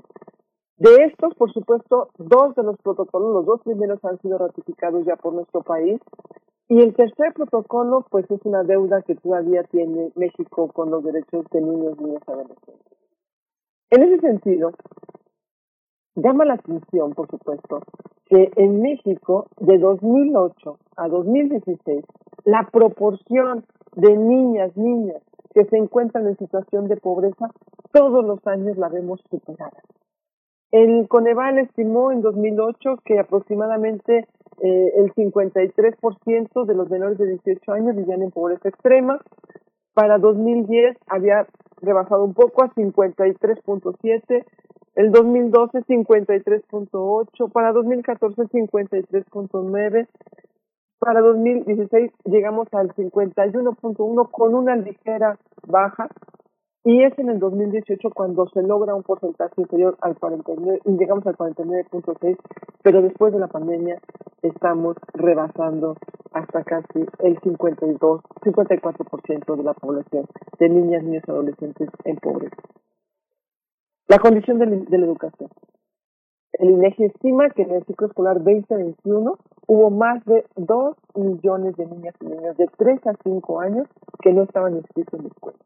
Se estimó además más de 350 mil, casi 360 mil niños entre 6 y 12 años que no se inscribieron al ciclo escolar. Y alrededor de 2.28 adolescentes entre 6 y 18 años que no se encontraban en la escuela. Tenemos más de 5 millones 5.49 millones de niños que no se encuentran en condiciones de escolarización, lo cual nos habla de un rezago histórico que ha venido a la alza y esto se debe a que no tenemos las estrategias vinculantes entre el sistema educativo, el sistema de salud y todos los sistemas de protección que permitan observar y detectar a tiempo para prevenir y para resolver los problemas que se van presentando en el día a día respecto al cumplimiento de derechos de niños, niñas y adolescentes. Y bueno, no quiero alargarme mucho, pero quiero decir que los pendientes y desafíos que tenemos son todavía muchos. Cualquier acción para desaparecer al CIPINA y a las procuradurías o para reducirles sus presupuestos puede condenar a la extinción de estas instituciones. Esto llevaría consigo un retraso de 25 años o más en el cumplimiento de la Convención de los Derechos para nuestro país. Esta situación agravaría la ya de por sí compleja relación, realidad de la protección y la garantía de derechos. De los más de 40 millones de personas menores de 18 años que habitan en México, 64% son educados con una forma de violencia. En promedio, cuatro niñas y niños son asesinados diariamente. 35.8% de las personas de 3 a 5 años no asisten a la escuela. 5.9 millones no cuentan con acceso a la salud. Y sin embargo, la semana pasada, el día 11 de noviembre, el periódico El Universal publicó que contaba con la iniciativa del gobierno federal en su poder que él había alistado para desaparecer al CIPINA, al sistema de protección como un órgano autónomo que además se debe resaltar que ha tenido como objetivo precisamente que todos los niños y niñas gocen y ejerzan sus derechos justamente no como objetos de protección, sino como sujetos activos que tienen derecho y posibilidades de opinar en las decisiones que les conciernen en su vida. En esta iniciativa se pretende que converja en el Sistema Nacional de Desarrollo Integral de la Familia, es decir, en el DIS, que converja en el DIS el sistema de protección, la disciplina. Es decir, en materia de, de política pública nacional que haya un reconocimiento y protección de los derechos de la infancia y la adolescencia a través del DIF. Solamente que queremos recordar que el DIF es un órgano descentralizado del sector salud con facultades específicas que no tiene facultades para articular a dependencias e instituciones clave en materia de derechos. Y solamente resaltar al final la convicción de esta sociedad que debe estar clara por este necesario cambio radical en la protección de crianza y cuidado de los niños y los adolescentes y que es muy importante mantener una crianza con ternura, relaciones basadas en el diálogo, la escucha, la comunicación entre todos debe ser prioridad, porque este país, este planeta estarán en manos de estas generaciones que serán nuestros futuros gobernantes, nuestros futuros constructores de civilización y quienes decidirán las políticas de protección y cuidado cuando seamos unos adultos jubilados. Así que a dar un salto cultural radical a favor de la niñez. Bien, pues Alicia Vargas Ayala, como siempre es eh, pues muy importante escucharte, importante eh, dar atención y seguimiento a los temas que, que, nos vas desglosando en este espacio, que, que aunque es, que es breve, pues seguimos sosteniéndolo. Eh, y, y, también desde esperar a que la Redim esté, pues ya publique su comunicado en los próximos días, un comunicado pues con estos elementos, estos detalles en torno al 32 segundo aniversario de la Convención de los Derechos del Niño y también los 31 años en los que nuestro país ya forma parte, 31 años después de la ratificación de esta convención. Te agradecemos y te, te mandamos un saludo. Nos encontramos en 15 días. Muchísimas gracias, Berenice. Gracias, Miguel Ángel, por el espacio. Gracias, Alicia. Pues ya nos despedimos, ya nos dieron las 10, eh, ya eh, despedimos eh, la edición de Primer Movimiento. Nos escuchamos mañana de 7 a 10 de la mañana, Berenice. Esto fue Primer Movimiento. El mundo desde la universidad. Radio UNAM presentó Primer Movimiento, El Mundo desde la Universidad, con Berenice Camacho y Miguel Ángel Quemain en la conducción, Frida Saldívar y Violeta Berber, producción, Antonio Quijano y Patricia Zavala, noticias, Miriam Trejo y Rodrigo Mota, coordinadores e invitados, Tamara Quirós, redes sociales, Arturo González y Socorro Montes, operación técnica. Servicio Social, Lisette Pérez e Iván Chavarría. Locución, Tessa Uribe y Juan Stack. Quédate en sintonía con Radio UNAM. Experiencia Sonora.